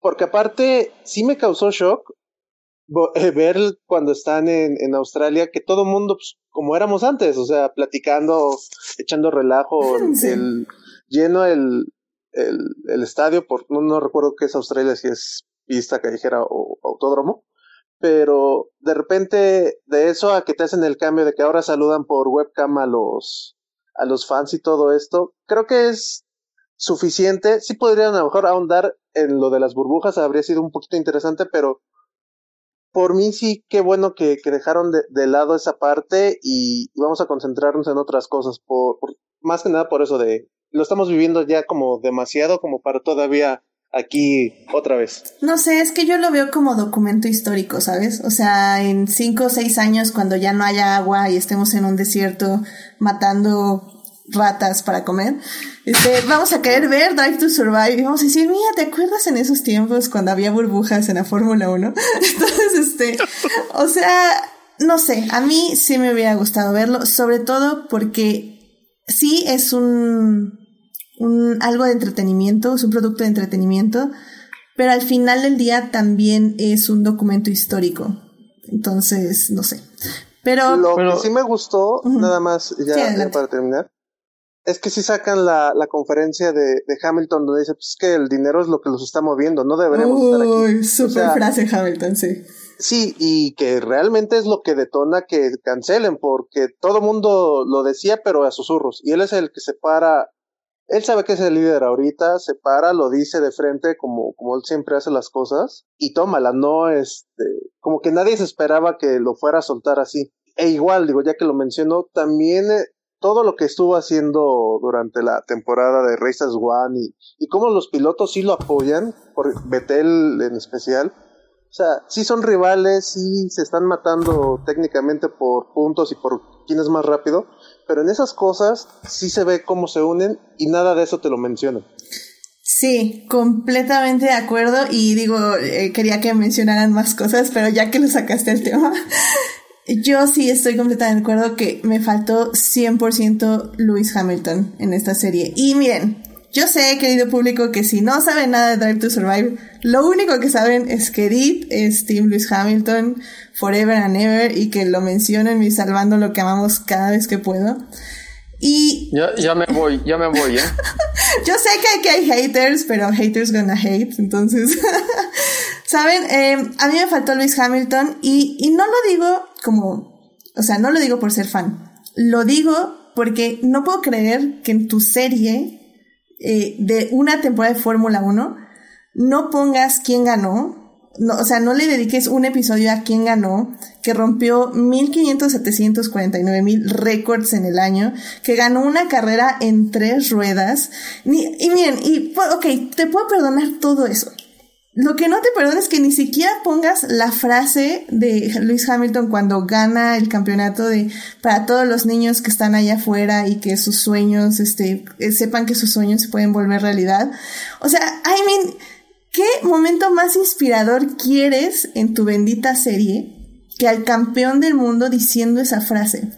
Y ni siquiera, digamos, mencionar justamente que por qué los carros son negros este año. O sea, había como 1500 cosas más que mencionar de Luis Hamilton y no puedo creer que le dedicara nada más 10 minutos. Que sí, fueron unos 10 minutos importantes. No fueron unos 10 minutos significativos a mi gusto. Pero Dios, o sea, literalmente ganó el campeonato, rompió mil récords. O sea, what the fuck. Edith, Edith, por lo menos le dedicaron 10 minutos. No le dedicaron ni un segundo a Claire Williams y su También. O sea, y, y, Williams, pues sí es una de las escuderías estándares este, de la Fórmula 1. Ya no salió ni ella, no salió la venta que hicieron de, de Williams a este grupo, no salieron ninguno de sus, eh, no salió Latifi, no salió sus pilotos más que George Russell cuando se fue a, a Mercedes. O sea, ni una mención a Claire Williams, ni una, ni un shot me parece, o sí tiene uno también que igual parpadeé cuando salió, pero, pero es que es vergonzoso, la verdad. O sea, es como eh, Racing Point le dedican tres episodios, como dices, este, y su dueño, pero, pero la trayectoria que tiene Williams por lo menos sí se merecía, merecía una despedida, o sea, una despedida y ver la despedida de lo que era la última, eh, de la última carrera cuando ella también se despide de sus, de sus pilotos, me parece patético eso, patético. Y hubo la, en la temporada pasada, me acuerdo, que estuvo muy interesante lo que pasaba con, con, con Williams. O sea, sí te mostraba, la primera temporada salía Frank Williams, en la segunda ya no sale tanto Frank Williams, este, pero sí sale la relación que tiene Claire Williams con Paddy Lowe, que habían contratado justamente para, para, para renacer este, la escudería, este, y como Paddy Lowe, pues, este, la verdad es que no llena los, los, ¿cómo se llama? Los, los, lo que pensaban que iba a llenar, este, esos espacios que necesitaban de un, de un ingeniero mecánico, un, o un jefe de, de escudería, este, lo corren, contratan a otro, este, porque no llegaron las piezas que habían mandado hacer y nunca hubo una supervisión y todo esto. Y esta temporada, nada, o sea, nada con todo y que pues ya, este, se acaba una tradición de la familia Williams, este, metida en Fórmula 1. Y eso sí me parece, en serio, este, vergonzoso, este, vergonzoso. Y obviamente, pues es como dice, eh, Black, eh, Black Lewis Money, este, por, eh, dices todo es por, por, el dinero. O sea, obviamente no querían presentar, o igual la nueva escudería no quiso, o no, no sé, o sea, ya me, me, lo imagino en la cabeza, la escudería no quiso pagar o no quiso participar, este, en, en el documental, entonces pues no le van a dedicar absolutamente ni un segundo a, a, a, a Williams. Y eso sí, a mí, a mí me dolió, me dolió un poco, eh, bueno, no me dolió, pero me pareció, me pareció un poco lamentable, la verdad. Sí, sí porque hasta dentro de la serie ya había, ya los habías presentado, o sea, sí, bien que mal pusiste la, el cambio de estafeta entre padre e hija, que te, te deja ver claramente cómo se supone que Claire es la jefa, pero el papá sigue metiéndose y que eso es en gran parte por lo que le, le termina yendo mal al equipo. Nunca hay una verdadera cabeza porque uno no suelta y la otra no toma al 100. Y aquí se les olvida, o sea, sí sale diciendo, no sabemos si vamos a sobrevivir porque no hay carreras. Y ya se olvidan de ella. En temporadas pasadas que no salga Sir Luis, lo entiendes, es el campeón, siempre lo vas a poder ver. Aquí, aquí hay que ver a los que nunca ves o de los que ves poquito. Pero en esta temporada, los récords y todo el, todo lo que hace de campañas, ahora creo que sí era, sí es un error que no salga tanto él como Claire. Sí, completamente de acuerdo y, y sí, o sea, como digo, al final del día también es, o sea, esta serie es histórico y qué más quieres que una persona que está rompiendo todos los récords sabidos y por haber, o sea, es literalmente una historia de inspiración, o sea, no puedo creerlo. Este, Fernando, algo que a ti te haya faltado en esta serie de Drive to Survive. Pues yo creo que ya lo cubrieron todo. Eh, yo era el que iba a detonar que, que hablaras de Lewis Hamilton, pero te me adelantaste. Este, sí, yo también creo que, que me parece un error enorme el hecho de que, de que no hagan ni siquiera un relato de, de qué cosas hizo diferentes Lewis Hamilton, porque sí eh, fue aplastante su, su, pues su dominio el año pasado, pero claramente hubo varias carreras donde demostró claramente por qué es el mejor eh, como tú decías, el, esa victoria en, tres ruedas, yo cuando me acuerdo que después de que había pasado muchas cosas no, no, no me acordaba exactamente cómo había sido y vi un resumen nuevamente nomás para recordar y, me emocioné de nuevo como cuando había ganado esa vez. E, esa sí creo. Y como decía Dani, a mí me parece un error, eh, primero, de una serie que, como, como ya también dijo Daniel, este, que te presenta un personaje que te habla de una escudería y que ese personaje y esa historia termina, no te la cierra, me, me, me parece como, eh, como alguien que estás contando historias, no, no entiendo por qué no haces eso. O sea, si, si has tenido continuidad con otros, eh, con otros elementos de, de, tu narrativa, el caso de, de Daniel Richardo, o en, o en el caso de este Untersteiner, ese tipo de cosas sí les da seguimiento. ¿Por qué lo de Williams no? O sea, y sobre todo por, por como decía Dani, no, no, no es como que estás hablando de que eh, el, el, mismo ejemplo de Hamilton es lo mismo de Williams. No, puedes, no puede ser que alguien que tenga una, un, un peso tan grande en, en Fórmula 1 simplemente no le des el trato que, que requiere en, en ese sentido. Y en este caso también yo quería decir que yo no entiendo cómo decidieron contar ciertas historias y otras no. lo que decía Daniel en el caso de Russell, no necesitas echarte un capítulo entero de, de Russell, pero metes 10, 10, este, no sé, 10 cuadros matones donde se vea cómo Russell lo destruye en dos maniobras. Ya sé que, este, analizando la carrera fue muy particular por lo que le ganó, pero que se vea como no es solo el hecho de que si él está diciendo que lo ven como un wingman, pues sí, pero cuando tienes al, al, protagonista fuera de, del equipo, tú tampoco puedes tomar esa batuta, ¿no? Es, es algo que, que ves en un documental, no en lo que también me parece que atinadamente lo dice Daniel, que parece que la serie se está volviendo muy eh, seria, ¿no? Eh, creo que, que en mi muy personal punto de vista no es tanto el problema de que no se contaron las historias, sino por qué no las eligieron. No entiendo por qué no eligieron la historia de Checo Pérez tiene COVID cuando estás hablando de COVID y regresa Hulkenberg y es un desbarajuste porque no sabes cuándo regresa, cuándo sale y luego resulta que Stroll se, se infecta también de COVID, o sea, es... Estaba muy eh, bueno esa. Yo, Sí. yo he visto varios periodistas que dicen, a mí me dijeron que las burbujas y todo era muy estricto y que no se podía pasar ciertas personas. Veo Drive to Survive y veo que no fue real, lo que me dijeron a mí como periodista y que estoy haciendo mi trabajo.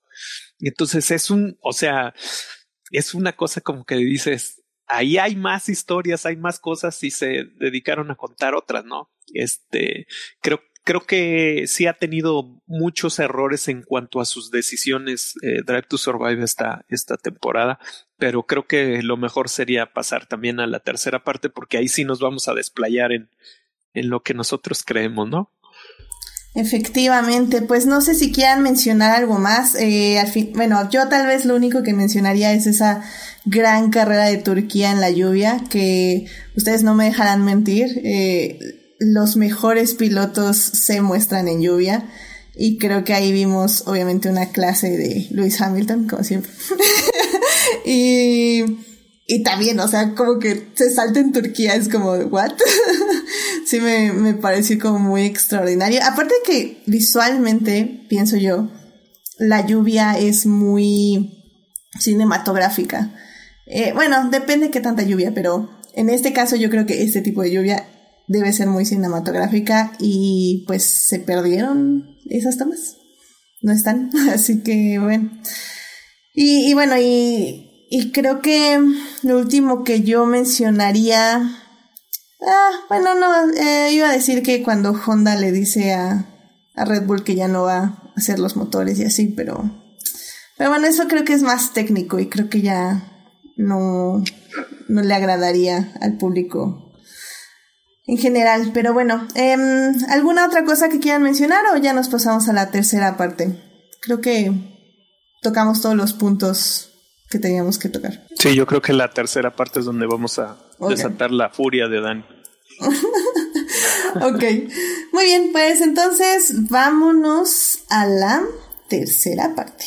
He's the Kablam man! It's the what? The Kablam man! You're just making sounds now. Muy bien, pues ya estamos aquí en la tercera parte de este podcast de Drive to Survive. En la primera parte hablamos de la serie, de lo que vimos y que mayormente no nos gustó. Realmente creo que hemos estado muy haters en este programa, a pesar de que la disfruté mucho, pero bueno, en fin. Este, en la segunda parte hablamos de todas las cosas que nos faltaron de la serie y que obviamente sabíamos que transcurrieron en la temporada del 2020. Y en esta tercera parte, pues vamos a hablar de el formato, de lo que no nos gusta, de lo que se podría cambiar, de lo que se podría mejorar, o lo que sí nos gusta también puede ser. Y es que, eh, para iniciar este tema, a mí me gustaría decir que yo sí creo que el grave problema de esta serie es que no hay unas mentes realmente creativas detrás. O sea, eh, la verdad es que yo no encontré quiénes son los creadores. Fernando, tú creo que sí has visto ya entrevistas por lo que entendí. Pero, en serio, yo no, no veo a alguien que se dedique a hacer documentales. Porque... A ver, déjame, nada más Ajá, déjame sí. decirte Adelante, algo. adelante. Eh, hay un tipo que se llama James Gay Reeves, que nada más fue productor de escena, una película que fue muy exitosa, Gran película. una película que se llama Amy, que también fue muy exitosa. y este de otra película que se llamó Maradona. Todas son este películas documentales, entonces de ahí que- viene Pero productor. Perdón, pero tiene algo que ver este el de Amy, o sea, aquí a ¿cómo se llama? El de Maradona. Sí, este. ¿Cómo se llama? Ajá, ahorita les digo. De él, él- Amy. él es productor, él es Ah, el es productor. No, es que esos documentales, sí, el de Maradona para mí se me hizo uno de los mejores. Es más, estuvo en mi top 10 del año del 2020. O sea, Pues- sí me pareció maravillosa. Es No, que el no, de Cena no- sé si Asif no sé Kapadia si- es el director de Cena. Sí, Sí, Asif Kapadia, Asif exactamente. Kapadia. Pero, Sí, pero, pero acá es el productor. Sí. Entonces, el gancho que había es que el, el tipo que había producido estas este, películas documentales, este, que, que tanto éxi- éxito tuvieron, este, iba a producir la serie. Yo entiendo también lo que dice eh, Edith, sí creo que no hay como un showrunner, que, hablando de, Ujú, de sí. como si fuera una serie, porque creo que creativamente se, se nota que, que, las, que, que no hay una, un camino claro.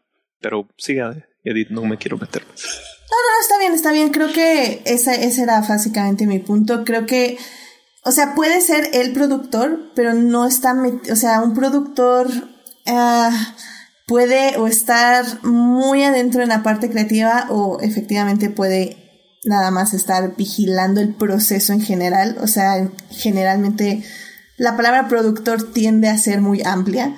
Eh, yo sinceramente no creo que haya alguien creativo aquí adentro, porque como bien estuvimos diciendo todo el programa, no hay una persona que diga, aquí hay una historia, como, como estábamos diciendo hace rato, este, aquí hay una historia, la voy a perseguir, aunque sea voy a tener una toma, una entrevista, o sea, algo. Y, y no me salgan con eso de que no podían romper burbujas, porque podían funcionar como periodistas e ir a entrevistar gente. O sea, creo que si ya tienen confianza, ya tienen la confianza de la gente del paddock, si ya tienen la confianza de directivos, de pilotos, ¿por qué no la están usando? ¿Por qué no dicen, wow, wow, wow, a ver, en esta carrera pasó esto y esto y esto, vamos a tomar lo que tenemos y usarlo?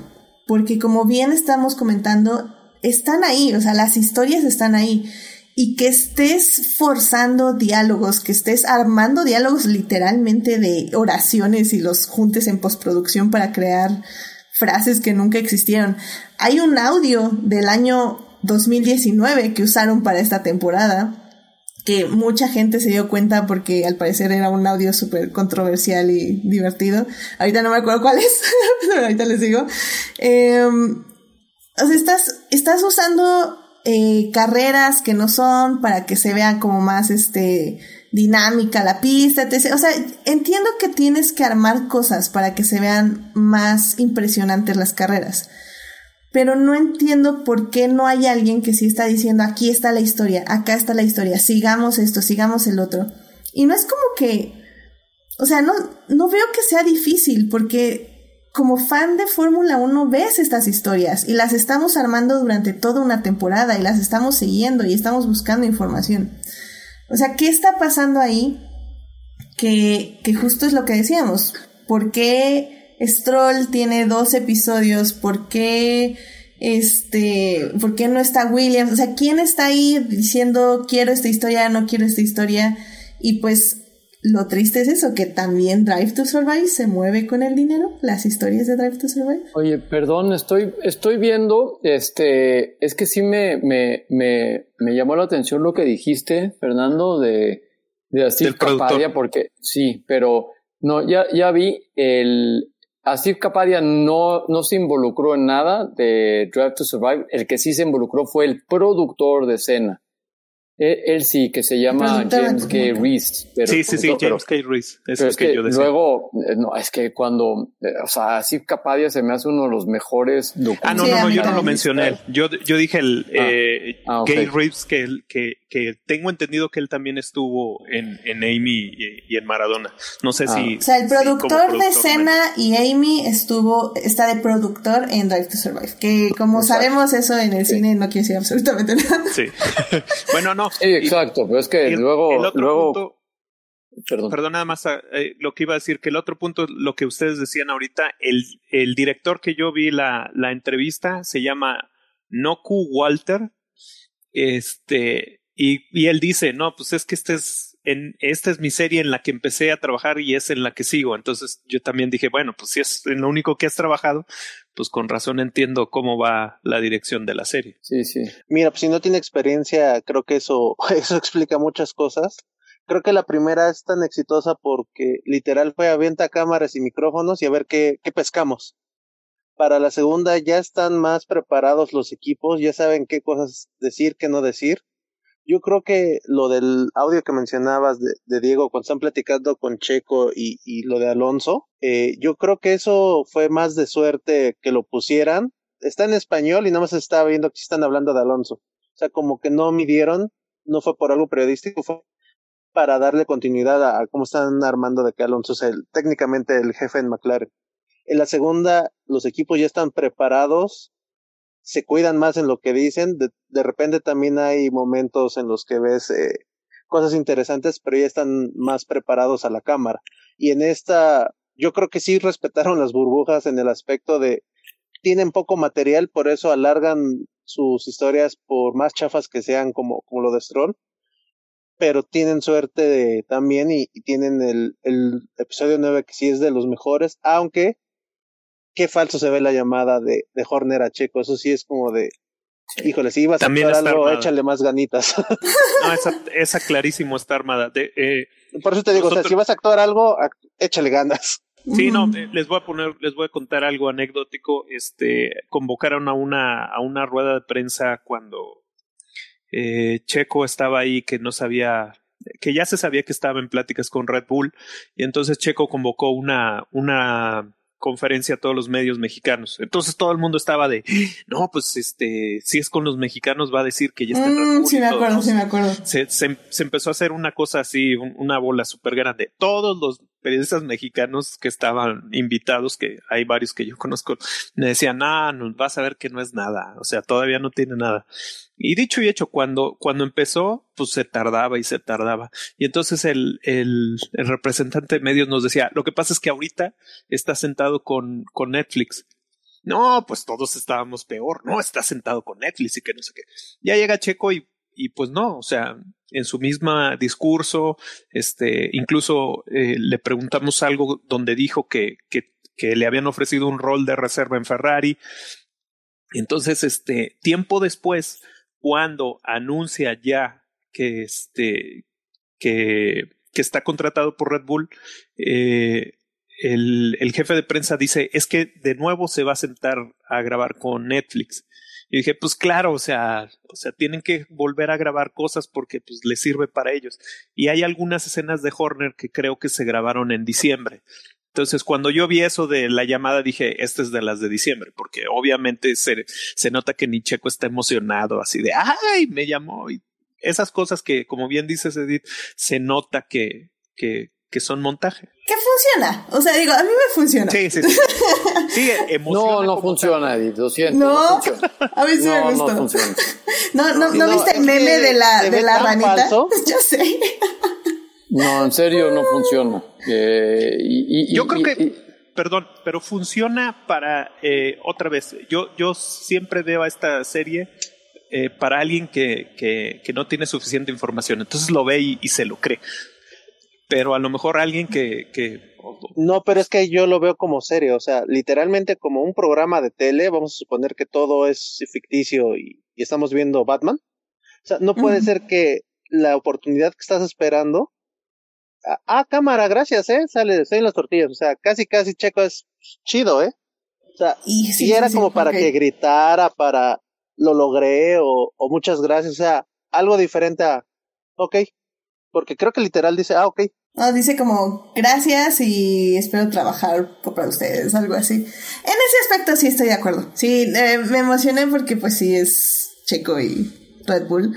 Pero sí, sí estoy de acuerdo. Algo, yo creo que entre Horner y Checo, tal vez poner una cámara en esa misma llamada, mm, algo así hubiera estado bien. Completamente de acuerdo. Dani, ¿tú, ¿tú qué piensas que podría funcionar en esta temporada 2021 y que ojalá hagan mejor las personas que no sabemos quiénes son que están dirigiendo Drive to Survive. Eh, es que yo creo que yo creo que la conclusión la conclusión justamente de esta temporada es que ya gastaron demasiado la fórmula. O sea, el call to action que ellos querían, y aquí es donde Fernando y Daniel me van a decir que, que, que, que, que igual me equivoco, porque sí hay mucha gente que ha entrado a la Fórmula 1 gracias a esta serie, pero, pero yo no le voy a entrar. O sea, la próxima temporada, la verdad, no, no la voy a esperar con tanta expectativa como esta. La verdad sí quería verla. Es más, el décimo capítulo ni lo vi, ya, cuando ya se cerró toda la temporada dije, ¿para qué? O sea, ni sé de qué va el décimo capítulo, el capítulo 10, pero dije, ya, o sea, suficiente, ya tuve suficiente, ya sé exactamente lo que quieren mostrar, este, y ya habían terminado toda la temporada, o sea, ya acabaron en el capítulo 9 con la contratación del Checo, y pues qué más, o sea, ya no sé qué si iban a poner este las controversias de, de los cambios en los motores o chasis o todo este rollo, pero ya estaba yo ya cansado, la verdad, de estar viendo pues telenovela tras telenovela. Entonces, no sé, en realidad no sé que puedan, o sea, no sé, o sea, ahorita ya no veo el, ya no veo los conflictos que puedan introducir que nos saquen, que nos saquen a todos un poco de, de, de, de más de lo mismo. Sí. O sea, los conflictos entre coequiperos, entre copilotos, entre, entre, entre fabricantes.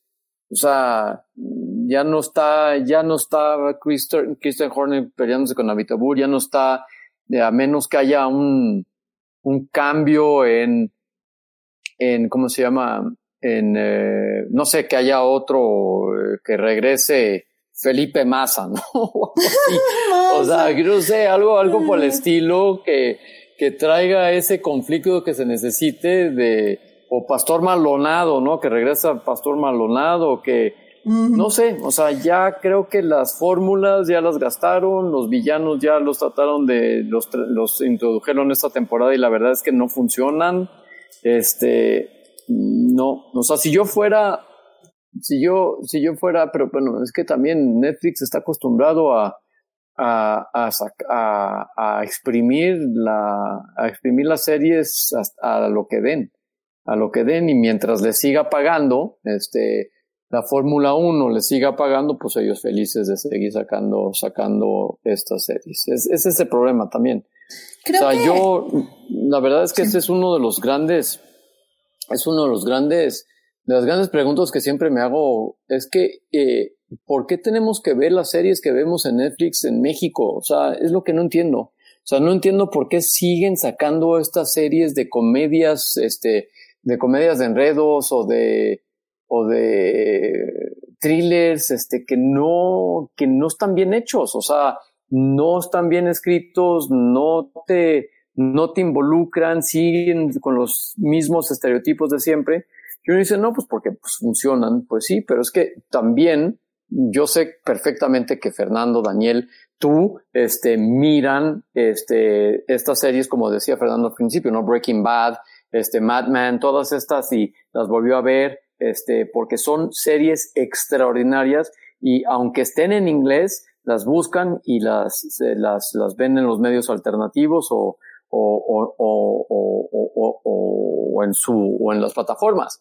O sea, a lo que voy es que no entiendo por qué pensamos que siempre tienen que eh, funcionar estas fórmulas de, de, de, de, de series que hay un momento en donde ya no funcionan. No funcionan, pero te las siguen, las siguen y siguen y siguen produciéndolas. Pero eso es otro, esa es otra cuestión. O sea, sí. Drive to Survive no sé por dónde la van a salvar. Creo que voy a retomar un poco lo que dijiste hace ratito y que yo también voy a aportar porque hoy, hoy en la tarde hice un experimento. Este, Arce, una eh, de, de, nuestras invitadas de Adictia Visual, eh, le puse a ver eh, el episodio 9, que es el que más me gustó, eh, que es básicamente el accidente de Grosjean, de estas tomas que no habíamos visto, y cómo Checo gana este, su primer premio, ¿no? Y ella no le gusta la Fórmula 1, de hecho odia todo lo que tiene que ver con la Fórmula 1. Y, y yo le dije, bueno, es que quiero ver qué tan dramático lo sientes. Y, y lo vio y dice, sí, lo siento algo dramático, no tanto, etc. Pero algo me dijo, y creo que aplica muy bien para lo que tú decías hace rato, que le hubiera gustado saber más acerca de Grosjean y de cómo cambia, cómo cambió su perspectiva sobre la Fórmula 1 después de su accidente. Porque tenemos este momento donde él te dice, no, sí, es que vi a mis hijos, y dije, no, tengo que salvarme, o sea, que es muy bonito y sí saca una lágrima y lo que quieran. Pero ella dijo, es que yo quiero saber más de los pilotos, de lo que sienten, de lo que viven cuando experimentan esto y, y pues de, de por qué están ahí, o sea, por qué no estas, estos carros los, los reemplazamos con robots y ya nada más vemos que los manejen robots. Y yo le decía, no, pero es que, ¿cómo robots? Es que necesitas ahí a la persona. Y dice, no, no, pero es que para qué, o sea, ¿por qué se arriesgan? ¿Por qué quieren morir este, en un, en un carro en medio de un fuego? O sea, no entiendo eso. Y, y creo que eso sería lo interesante junto con lo que tú mencionaste, Dani, hace rato, o sea, ver estas realmente historias obscuras de la Fórmula 1 que están ahí detrás y que Lewis Hamilton, nuestro querido Lewis Hamilton, ha tratado también un poco de sacar, porque por ejemplo tienen esta recurrente pelea con Rosberg que sacan de los archivos en Drive to Survive porque al parecer Rosberg fue su gran archienemigo que yo no entiendo pero ok este Tampoco. y y, es Y como, sí lo fue, perdón, ¿eh? o sea lo podemos el- discutir Luis pero bueno Hamilton tiene dos archienemigos, para la gente que no lo sepa. Fernando Alonso, que lo despedazó, y este Nico Rosberg. Nico el Rosberg. único que le ha ganado realmente en pista. Entonces, obviamente, bajo las circunstancias que sean. Entonces, por eso lo explotan a morir. Pero ese es mi punto, o sea, ya llega un momento que, como dice Dani, repites tanto lo mismo que pierde su significado. Entonces, ¿por qué no nos adentramos más? Y bueno, la, la, la, misma, la respuesta a esa misma pregunta es que no se atreven o no pueden, porque al igual que hace unos años hay cosas de las que en la Fórmula 1 no se hablaban y no se mostraban. Y está en este momento, o sea, todo el movimiento de We Race as One es completamente una fachada para tapar algo que ni siquiera los directivos de Fórmula 1 saben bien cómo manejar, porque pues nunca un piloto les había puesto a pensar, oigan, ¿qué creen? Hay racismo. ¿Qué? No, We Race as One, hashtag, este, arcoiris, pon todos los carros y sí, sí, sí, te ponemos una manta y un spot al inicio y la fregada, que está muy bien, como decimos siempre en este programa, hay que tratar de ver el vaso medio lleno, baby steps, pero al final del día, ¿por qué no adentrarse en eso como documental? Y eso creo que a mí me parecería muchísimo más valioso. No, y aparte, Es que sí estaría padre, pero paga la Fórmula 1 y uno no va a pagar por claro, claro. muestres mi peor cara. Que, que sí tiene cosas súper oscuras, pero nunca las va a mostrar porque él está pagando y yo te estoy dando chance de que veas lo que quiero que veas. A lo mejor podrían explotar episodios que me gustaron mucho en la temporada pasada. Es cuando Sainz eh, se cambia, se muda a Inglaterra y cómo quiere adaptarse y cómo cree en el proyecto de McLaren. Ese tipo de insights está padre porque no es totalmente carrera, obviamente tiene tantita ficción, pero si ves al tipo cómo se está, cómo dice que Alonso era su ídolo, cómo le costaba trabajo cuando estaba en Renault y que ahora él está en McLaren en lugar de él. Ahí conoces un poco más de un piloto que en lo personal nunca me ha caído bien, pero ahí dices, mira, es un tipo que trabaja, o sea, si le encuentras un ángulo por el cual te llama la atención y eso podría ser algo que podrían explotar con digo, tienen 20 pilotos, o sea, no se tienen que concentrar siempre en Ricardo me cae muy bien, pero no es para verlo a cada ratito. Completamente de acuerdo.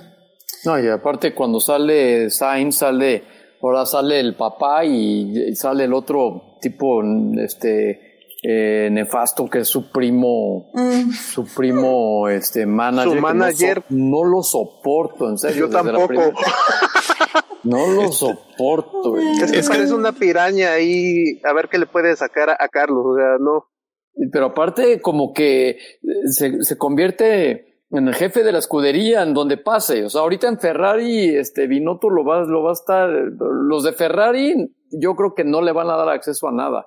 O bueno, lo debe tener en su contrato, pero es que se mete y es como, sí, va, vamos. Así como que dices, ya bájalo. O sea, ¿en serio? ¿En serio? No sé, pero, pero a lo que... Que aprenda su lugar. pero es que no, es justamente, es una cosa que no, y Sainz es ese problema que también nos atrae a toda su familia. O sea, su papá salió cuántas veces en esta, en la, en esta última temporada. Y que bueno, también eh, saliendo, si vieron la serie de Fernando, que no la recomendamos, pero eh, hicimos un podcast de ella, ahorita les digo qué programa y estuvo muy buena la discusión.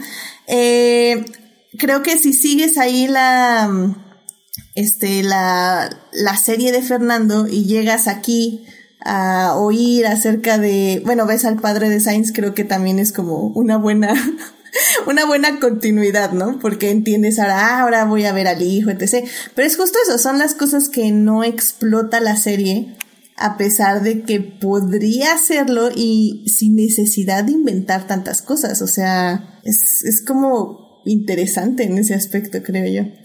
Pero, pues sí, pero como dice Daniel, o sea, mientras lo pague la Fórmula 1, entonces ese es, eh, eh, eh, yo por eso es donde veo que no va a funcionar.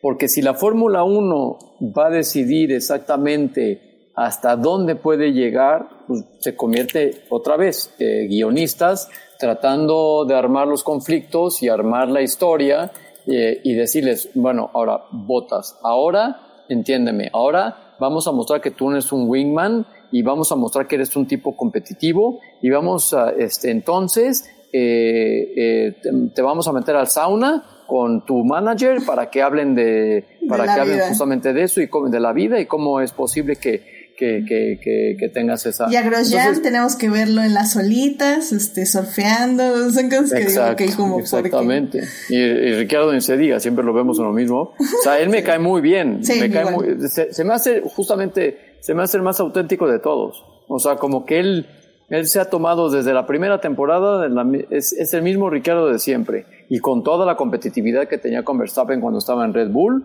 este, y, y todo el coraje que tenía, y por eso se fue luego a Renault y luego, este, o sea, decidió irse.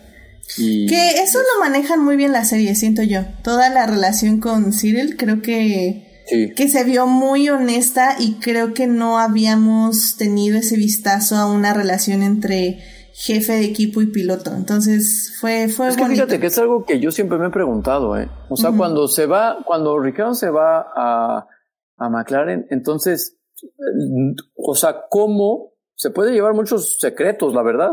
O sea, ¿cómo les dan acceso? O sea, ¿cómo ¿Cómo controlan que no suelten la sopa de cosas que están haciendo en Renault y que se las lleve a, a, McLaren? Y sin afectar a tu equipo. temporada lo mencionan. No los dejan entrar a las juntas. O sea, pero eso afecta a tu carro, entonces es como... Sí, pero entonces, pero entonces... Pérez así le pasó la temporada pasada, o sea, ya no lo, no lo juntaban a las, a las juntas de estrategia, a, a los planes de futuro, no lo dejaban entrar ya a la fábrica.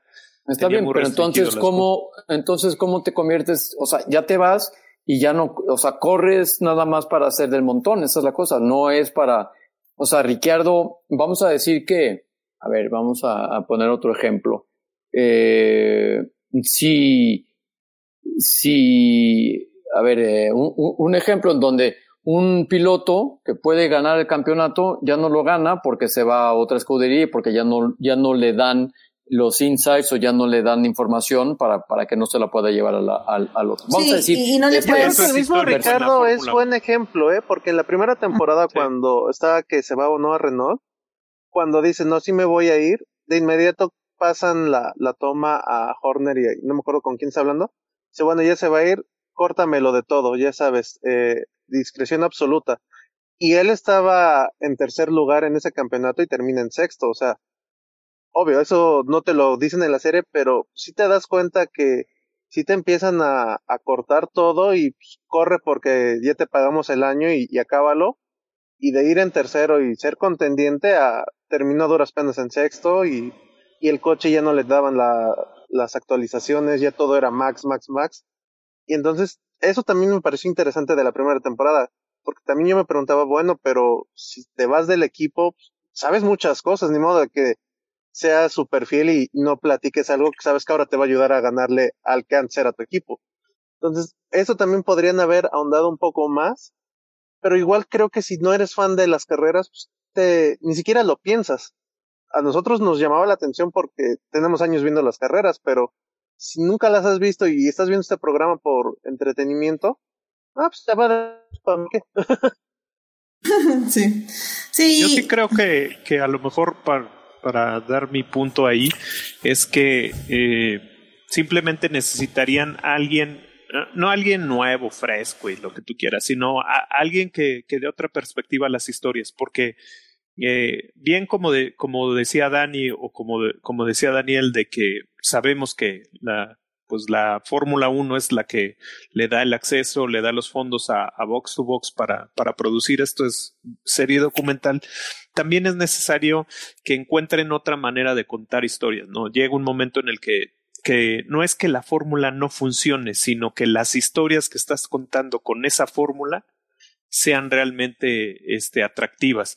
Y se ve, como lo dijo Edith, como hay ciertos capítulos que destacan sobre el otro, porque están contando una historia que, que uno ve que es real, que no está tan manipulada creo, creo que los que los, los episodios que mejor funcionan son cuando tú ves una historia que realmente tiene un trasfondo.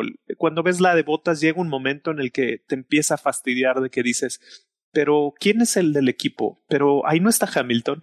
O sea, te empiezas a dar cuenta que, que falta información. Te, está, te, te, están obligando a ver algo que, que o sea, que es evidente que tiene otros componentes, ¿no? Eh, por eso yo creo que si en verdad quisieran hacer algo, no cambiar completamente la dirección, pero, pero sí este, revitalizar su, eh, pues ese formato, necesitarían a alguien que les, que les empiece a contar o les empieza a decir, mira, esta historia es valiosa, esta historia es valiosa, esta historia es valiosa, por la historia como tal, no porque es de la Fórmula 1, no porque tiene que ver con coches, es una historia que tienes que contar. Y creo que, que a veces se les olvida eso y lo que quieren es forzar historias que ellos están creando, cuando las historias están ahí. Efectivamente. Bueno, pues miren, ya vamos a dar nuestras conclusiones, este, una conclusión rapidísima. Este, Daniel, no sé si tú quieras eh, ¿recomendarías esta serie? ¿No la recomendarías? ¿Qué le dices a nuestro querido público? Sí, si no sabes nada de Fórmula 1, la verdad es que sí es entretenida. Sí, sí vas viendo que va decayendo un poco, pero, pero logra mantenerse a flote. Si no, si eres fan de las carreras y nunca la has visto, tiene destellos de grandeza, que es lo, por lo que yo la sigo viendo. Pero si eres, si eres fan de, de las carreras, tienes que llegar con la mentalidad de que no lo van a contar muy bien, pero vas a tener chispazos por los cuales vale la pena. Excelente. Dani, ¿tú qué le te gustaría decir a nuestro público sobre esta serie? Pues no, o sea, si lo quieren, mm, si la o sea, yo recomendaría ver la primera y segunda temporada, aunque no sé si les sirva, si les sirva, y no recomendaría que vean la tercera temporada. Y, y que vean la primera, la segunda, y que vean, y que se salten la tercera y que empiecen a ver las carreras. Es que depende a quién, a quién se le habla. O sea, los fans, a los fans, sí está bueno, este, la primera, segunda, a los no fans, pues no sé, o sea, no, no, hay otras series igual, si no son fans que vean otras series o que vean este otros documentales, no, como que no, como que no, o sea, sí es un gran call to action, no sé si es un hecho, sí fue un gran call to action como, como, como idea de que la gente vea Fórmula 1, pero yo igual me equivoco, igual y, sí, este, el que vea la tercera temporada dice, ah,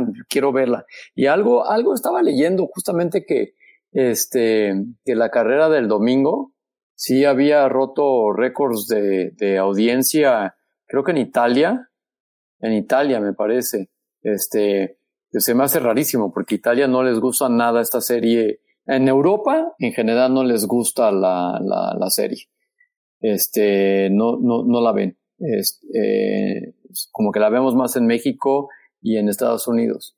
Pero como que esta temporada de Fórmula 1 sí va a estar mucho más, va a ser una de las más emocionantes, yo creo, en, en bastante tiempo. Uh, sí, sí, promete definitivamente darnos ataques cardíacos a los fans de Luis Hamilton. este, Fernando, eh, una Ya conclusión. con, con Hamilton. Ya queremos ver otros en el podio. De hecho, O sea, mira, eh, en siempre Los Twitch, tres. ¿eh? en Twitch, este Julián García nos está escuchando y justamente dice que siempre gana el mismo. Y yo le digo, no, siempre gana el mejor, Sir Luis Hamilton, evidentemente. Pero definitivamente, mira, como, como dijo Hamilton en las entrevistas terminando la carrera, o sea, él también quiere que alguien le pelee y quiere enojarse y quiere emocionarse. Así que evidentemente las peleas son bienvenidas para demostrar que Luis Hamilton sigue siendo el mejor, evidentemente. Fernando, eh, una conclusión rápida que te gustaría dar. Yo creo que la serie tiene un valor en el sentido eh, como documento gráfico. Eh, obviamente la gente que, que está instruida en, en, carreras, en, en, en Fórmula 1, no va a encontrar este, un documento fiel que, que refleje lo que pasa en las carreras. Cuando la gente que, que es muy este, de hueso colorado le digo, métete a ver los chismes, están, están sabrosos, están divertidos. Y a la gente que, que pues no le interesa la Fórmula 1, le digo, pues entren a ver, a lo mejor hay algo que, que los atrape, que les llame la atención. Yo creo, eh, como lo dije desde el principio, que esa toma del accidente de Grosjean vale completamente toda la temporada, todo lo que le invirtieron. Esa, esa sola cámara, para mí que, que eh, he leído varias cosas y que hemos discutido en otros foros acerca de, de ese accidente, ver esa toma fue, uff, o sea, me, me, me, dejó claro mucho de lo que pasó ahí y sobre todo lo que pasa después, cuando hay esa entrevista con su esposa, lo que decía, lo que este, preguntaba Arce, ¿y por qué lo hacen? Lo dice Checo Pérez, porque estamos locos. Y, y lo ejemplifica sí. ahí Grosjean, porque dice que ahora todos me van a conocer como el hombre, el hombre en llamas, y la esposa así de, ¿qué tontería estás diciendo, güey? O sea, ¿qué te pasa en la cabeza? Fue el mejor momento, definitivamente. Entonces, este, creo que, creo que, este, no creo que sea una basura. He visto cosas peores. Hay, hay una serie de que, que trata acerca de NASCAR que me recomendaron mucho. Vi un capítulo y dije, por favor, esto, esto ni, ni, ni para Netflix. Este, entonces, creo que, que uno le puede encontrar gusto a algo. Eh, pero pues sí, no es el mejor producto. Excelente, pero bueno, pues muchas gracias y pues sí, vamos, vayan a ver Drive to Survive, eh, yo sí las recomiendo.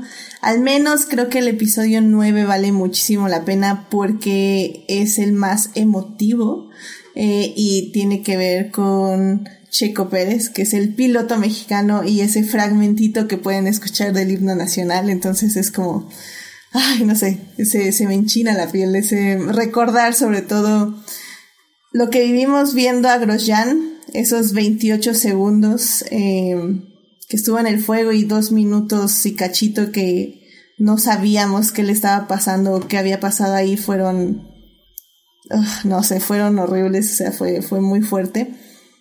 Y, y pues sí, como bien dices Fernando, que creo que algo que ya no comenté, es que esa cámara también nos enseñó cómo reaccionó el Marshall, eh, el bombero Marshall, que en los foros de oficiales de pista eh, le criticaron mucho y de hecho yo también pienso que estuvo muy mal que no tuviera quitado el seguro del extintor. Pero eh, en retrospectiva y sobre todo ya viendo esta cámara nueva, se, vio que siguió todos los protocolos de seguridad y creo que eso hay que aplaudírselo y bueno, estuvo estuvo muy bien. Digo, obviamente no fue perfecto, pero la verdad es que estuvo un punto abajo de la perfección, nada más por el seguro del extintor, porque todo lo demás lo hizo increíblemente bien. Así que un aplauso a los oficiales de pista, porque lo hicieron excelente. Y bueno, y pues checo que es increíble. Así que bueno, uh, como les digo, esta serie la pueden ver ahí en Netflix, temporada 1, 2 y 3. La pueden disfrutar y emocionarse o no. Y evidentemente pueden ver la Fórmula 1 también, que como bien estamos diciendo, se va a poner súper buena y va a estar súper divertida. Así que síganos para, para que escuchen nuestros gritos por Twitter y así. Pero bueno, um, vámonos rapidísimo a las recomendaciones de la semana ya para cerrar este hermoso programa. Así que vámonos a las recomendaciones de la semana. I love movies. Gosh, I love movies. Muy bien, ya estamos aquí en las recomendaciones de la semana, así que rápidamente, Fernando, ¿qué te gustaría recomendarle al público? Ay, pues este, esta recomendación va, me acordé mucho de, no me acuerdo cómo se llama la invitada que tuviste para, para WandaVision. Estoy leyendo eh, la última serie en cómic de Tom King con eh, Fornes, que es un dibujante que me gusta mucho, este, que están haciendo acerca del personaje de Watchmen, Rorschach, no sé si lo dije bien, este, y está, está buenísimo. Me, me, está gustando mucho la historia que está contando este, este autor y, y las ilustraciones también son geniales. Entonces, este, si tienen una oportunidad, se la recomiendo bastante. ¿Nos podrías repetir el título? Eh, Rorschach eh, como el personaje. Ah, ok, perfecto. Este es de Tom King y Jorge Fornés. Perfecto, muy bien, muchísimas gracias por la recomendación. Eh, Daniel, ¿a ti qué te gustaría recomendarle al público esta semana? Como ya me ganaste Fórmula Latina, les recomiendo que chequen en Prime Invincible. Es la adaptación del cómic del mismo nombre de Robert Kirkman, el creador de The Walking Dead, pero ahora está en formato de animación. Está muy buena, sí, sí toma bien del cómic, obviamente hay cosas diferentes. No es para niños, aunque sea caricatura, eso sí, sí, es importante mencionarlo. Y está muy entretenida. Apenas van tres de diez episodios, si no mal recuerdo, va a ser esta primera temporada. ¿Dónde la estás viendo? En Amazon Prime. Amazon Prime y se llama Prime Invisible. Invisible, nada más. Invincible. Ah, ah en Prime. Ah, ya, ya, ya. sí, por, eso, por eso siempre rectifico. Invisible, Invisible en Amazon Prime, entonces. Y te la recomiendo, Edith. Perfecto, muy bien, pues ahí está, doble recomendada, excelente, muchísimas gracias Daniel. Dani, ¿a ti qué te gustaría recomendarle al público? Uh, a mí me gustaría recomendar un podcast que se llama Los 100 millones, que está, se estrenó el 15 de marzo en, en una plataforma que se llama, de Amazon, que se llama Audible este, audible donde hay muchísimos, este, una cantidad eh, enorme de audio, audiolibros. Y este podcast eh, de los 100 millones es con Oscar Gianada y es escrito por un gran, gran, gran escritor que se llama Dani Sadia. Este, eh, soy yo. O sea, ríanse, por favor. Sí, ya, intenté, lo intenté, pero, pero te quería interrumpir. Ya, ya, es que luego me, Fernando me va, me va, me va a regañar. Pero es que básicamente este es un, un proyecto que llevo, que llevo eh, trabajándolo como cuatro años más o menos. Justamente es, la idea de, de esta serie es una serie de ciencia ficción donde básicamente desaparezco 7.6 billones de habitantes del planeta y solo quedamos 100 millones en todo el planeta, en la Tierra. Este, es lo opuesto a lo que sucedió con The Leftovers, ¿no? En The Leftovers se fueron 100 millones, aquí yo los desapare desaparezco a los 7.6 billones y, y es para mostrar un poco cómo nos reorganizamos como sociedad y esto. Y, y esto lo tenía yo pensado para una película, pero la película iba a ser larguísima y necesitaba yo muchísimo, muchísimo presupuesto que nunca iba a conseguir. Luego dije para una serie de televisión estaría genial también, este, para poderla pasar en Netflix o en Hulu o en HBO y esto, pero pues lo mismo, la financiación fue un, fue un largo, eh, peregrinaje y hasta que un día dije, ah, pues tengo una compañía que hace podcast, ¿por qué no lo hago como podcast? Y entonces lo, lo desarrollé como tal, este, con narración, eh, tiene, tiene narración, tiene actuación, rompo la cuarta pared porque justamente eh, Oscar Han, el personaje que hace Oscar Gianada, eh, narra la historia, pero al mismo tiempo también actúa dentro de la, de la, de la, del podcast. Y, eh, y se acaba de estrenar en, en Amazon hace, te digo, el, el, hace dos semanas exactamente, el 15 de marzo. Entonces, eh, la recomiendo mucho y me ayudarían mucho si, si, si lo escuchan y le ponen unas este, estrellitas, unas estrellitas, este, que por lo menos que sean cinco, cuatro o cinco, menos no, ¿eh? O sea, cuatro o cinco. Claro, claro. Este. no, claro que sí. Oye, no, pues se oye muy genial porque, digo, aquí este podcast es muy fan de Leftovers. Y, y de hecho, parte de la tercera temporada, o spoilers un poco del final, es eso, ¿no? Como, como el otro lado, como lo vivió. Entonces, que, que lo hayas pensado así me parece excelente. Exactamente, exactamente, pero eh, la, la, escribí antes de The Leftovers. ¿eh? Yo inclusive yo ya sabía oh. cómo iba a acabar The Leftovers. O sea, dije, seguro, este, cuando dijeron que la iban, que iban a acabar la serie, dije, seguramente la van a acabar como como yo lo había planeado al revés. Este, y pues no, no, no me, no me, no me sorprendieron, la verdad, y me encantó el final de Leftovers, porque fue justo lo que yo me imaginé que tenía que, como tenía que acabar. Y no acabó como Lost, este, como, como Lost sin, sin, eh, sin un final definido ni nada, ¿no? Entonces, eh, y esto, pues, fue también un largo penegrar, o sea, esa la íbamos a sacar en Spotify, este, como un Spotify Originals, luego no se hizo el deal, luego, este, lo iba a sacar yo directamente en Dixo, este, y, luego, pues llegó Amazon y dijo que ellos financiaban, este, la, la producción, lo cual estuvo genial, porque aparte también lo escribí, este, pensando en Oscar Jaenada como el protagonista, porque este Oscar es amigo, entonces, eh, decía, es que él sería genial para este, para esta, para esta serie. Entonces, eh, ya, finalmente, tres, tres años, do, tres años de, de, de, planeación y de escritura y todo, este, producción.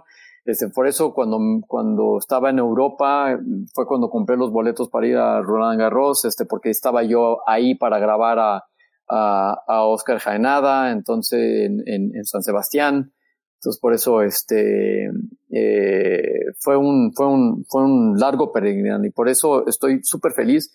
Todavía no hemos hecho campaña aquí en México porque esto lo usaron los de Amazon Audible para el lanzamiento de Amazon Audible en España. Eh, en España. Eh, que van a venir a México también pronto. Este, yo creo que en el Q4 estarán acá. O sea, pensaban venir a México en el, el, 2020, pero el corona pues obviamente no les permitió.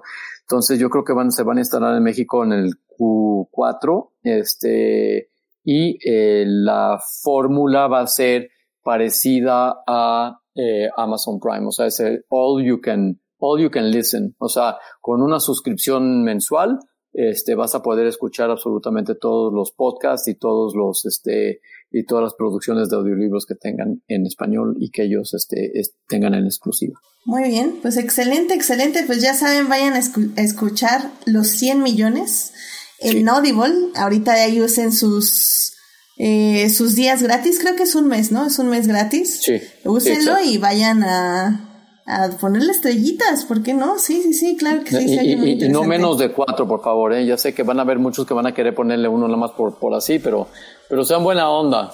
sí, no, no, aquí el, público de Adicta Visual es súper genial y es muy buena onda, no te preocupes. Aquí no tenemos trolls, así que vayan para allá, por favor, y, denle, denle amor al podcast. Perfecto. Pues muchísimas gracias, Dani. No, claro que no. O sea, pueden, pueden ponerle las estrellas que quieran. Estoy bromeando, ¿eh? la verdad. Pero sí me gustaría que lo escuchen y que, y que y que inclusive que o sea, la crítica para mí es muy buena y el feedback es muy bueno, o sea, siempre me sirve, siempre sirve, en, y sobre todo cuando pones una, una cosa creativa. Sí, no, no, y aquí, aquí... Si quieren criticarme o darme feedback personal también se puede, este, mientras le pongan cuatro estrellas o cinco estrellas. sí, no, no, estoy, estoy de acuerdo, me parece bien ese, esa forma de actuar y de pensar para, para, para dar una crítica positiva, eh, que sea crítica, evidentemente, pero al mismo tiempo ponerle cuatro estrellas. exacto, exacto. Perfecto, pues perfecto, muchísimas gracias. Y pues ya nada más para cerrar, eh, yo les recomiendo ver la película The Bust of Night, que está en Amazon Prime. Eh, esta cinta es un podcast también, ¿eh? Es, es un podcast, de hecho, sí. Sí vi tu mini reseña de Letterboxd. Eh, y, y sí, efectivamente, creo que es una peli que funciona muchísimo en el modo, modo narrativo y que al final del día creo que sí te atrapa en ese aspecto y que la imagen, si bien está muy bien filmada y está también interesante, queda como en segundo plano y creo que por eso funciona y es bastante pues no original porque no lo es, pero es refrescante como ver algo así, que hace mucho que no lo veíamos o no tendemos a ver películas en esa forma o en ese formato. Así que échenle un ojo, es de suspenso, así que veanla de noche para mayor efecto. Eh, de preferencia que no suene la alerta sísmica, como me pasó a mí. porque si no se va a estar muy gacho. Qué buena película es. ya sé. Pero, pero está, está muy, muy interesante. Así que vayan a ver a Amazon Prime. Y bueno, pues con esto llegamos al final de este hermoso programa. Bien, muy bien, muy bien. Ya, este, el programa pasado duramos demasiado con el Snyder Cut, que estuvo muy, muy bueno. Pero sí, ya este tenía que ser la duración normal, comillas, comillas.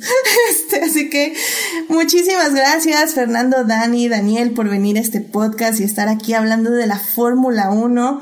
Fernando, Muchas gracias por venir. ¿Dónde te puede encontrar nuestro público? Gracias, a mí me pueden encontrar en, en Twitter. Mi, mi arroba es FDO Alonso. Este, este año inicié un canal con unos amigos en YouTube. No tenemos muchos seguidores y nos divertimos mucho. Se llama Rueda Rueda. Si quieren luego darle un, una crítica, a mí sí me gusta que me despedacen, me digan cosas. De todas maneras, lloro solo en mi cuarto y no me importa. Ah, excelente, excelente. Muy bien. Eh, Daniel, muchísimas gracias por venir. ¿Dónde te puede encontrar nuestro público? Gracias. Eh, en todas las redes sociales como arroba danguki. Yo participo en un podcast que se llama Destripando todos los miércoles. Y los sábados pueden ver un bloque en YouTube. Hacemos la transmisión en vivo y me leen en altafidelidadmagazine.com.mx. Excelente, muchísimas gracias. Dani, muchas gracias por venir al programa donde te puede encontrar nuestro público. Eh, me pueden encontrar en Twitter, eh, soy arroba Dani, de a n y, eh, y también estoy en, en, casi todas las redes sociales como Dani Sadia y pues ahí me pueden encontrar y escuchar mi podcast, mi, podcast en Amazon Audible que acaba de salir el 15 de marzo. Excelente, muy bien, muy bien. Y bueno, ya saben, a mí me pueden encontrar en HT Idea, donde cada vez hablo menos de Star Wars. Eh, también recuerden que me encuentran en los crossovers con Crónicas del Multiverso, donde estuve ahí eh, hablando de la serie de Superman and Lois y también terminamos de hablar del Snyder Cut porque al parecer no podemos dejar de hablar de esa película, así que vayan a echarle un ojo, estuve ahí la semana pasada. Y bueno, muchísimas gracias a quienes nos acompañaron en vivo, ahora tuvimos poquito público, pero muy importante como siempre, estuvo Héctor Guerra, estuvo Esteban Gil y también estuvo Marcela Salgado en YouTube. Y en Twitch estuvo Julián García, el gran Julián García, con sus increíbles memes que ya tiene un nuevo hashtag, el release de Melvin Cut, que no existe, tengo que decirles, no hay un programa de 5 horas de adictia visual del Snyder Cut. No le haría eso a nadie. Así que Julián va a continuar la campaña y a ver, a ver qué pasa, a ver si hay presión del público y, y hacemos otro podcast del Snyder Cut, que no va a pasar, así que lo siento, Julián. Te queremos mucho, pero no va a pasar. y bueno, Team Diferidos, también muchas gracias a quienes nos oyen durante la semana en Heartis, Spotify, Google Podcast y en iTunes. Este programa estará disponible ahí a partir del miércoles en la mañana. Pasen a comentar al canal de YouTube qué opinan, qué opinan del programa de hoy o simplemente pasen a saludar y no se les olvide seguir este podcast en Facebook, en Instagram como adictia-visual para leer reseñas de películas y series. Y obviamente suscríbanse al canal de YouTube o Twitch para que les avise cuando estemos en vivo. Saludos a Juan Pablo Nevado, Jesús Alfredo, Jessica y Taco de Lechuga, que están en las redes ahí todos los días comentando, así que muchísimas gracias. La próxima semana no tengo idea de qué se va a tratar el programa, es la primera vez que nos pasa en este año, lo cual va a estar interesante. Obviamente tengo muchos aniversarios ya este, formados para, para que sean el próximo programa. Tal vez pongo una encuesta en Facebook y en Instagram a ver qué, qué, les gustaría escuchar. Tengo ya unas tres o cuatro opciones, como que se me antoja darle a este programa un poquito de musical. Ya estuvo muy sobrio este podcast con el Snyder Cut y la Fórmula 1, así que tal vez hablemos de un musical o una película romántica o no sé, no sé, a ver, a ver qué, qué se nos ocurre ahí en las redes, así que vayan a votar, estén ahí eh, al pendientes. Muy bien, pues que tengan una gran, gran semana. Por favor, cuídense mucho, usen cubrebocas. Si salen, eh, pues sí, tengan mucho cuidado y pues traten obviamente de no salir. Cuídense mucho esta Semana Santa, quédense en casa y pues ya, eh, tengan cuidado. Así que nos estamos escuchando. Nos vemos la próxima semana. Bye bye.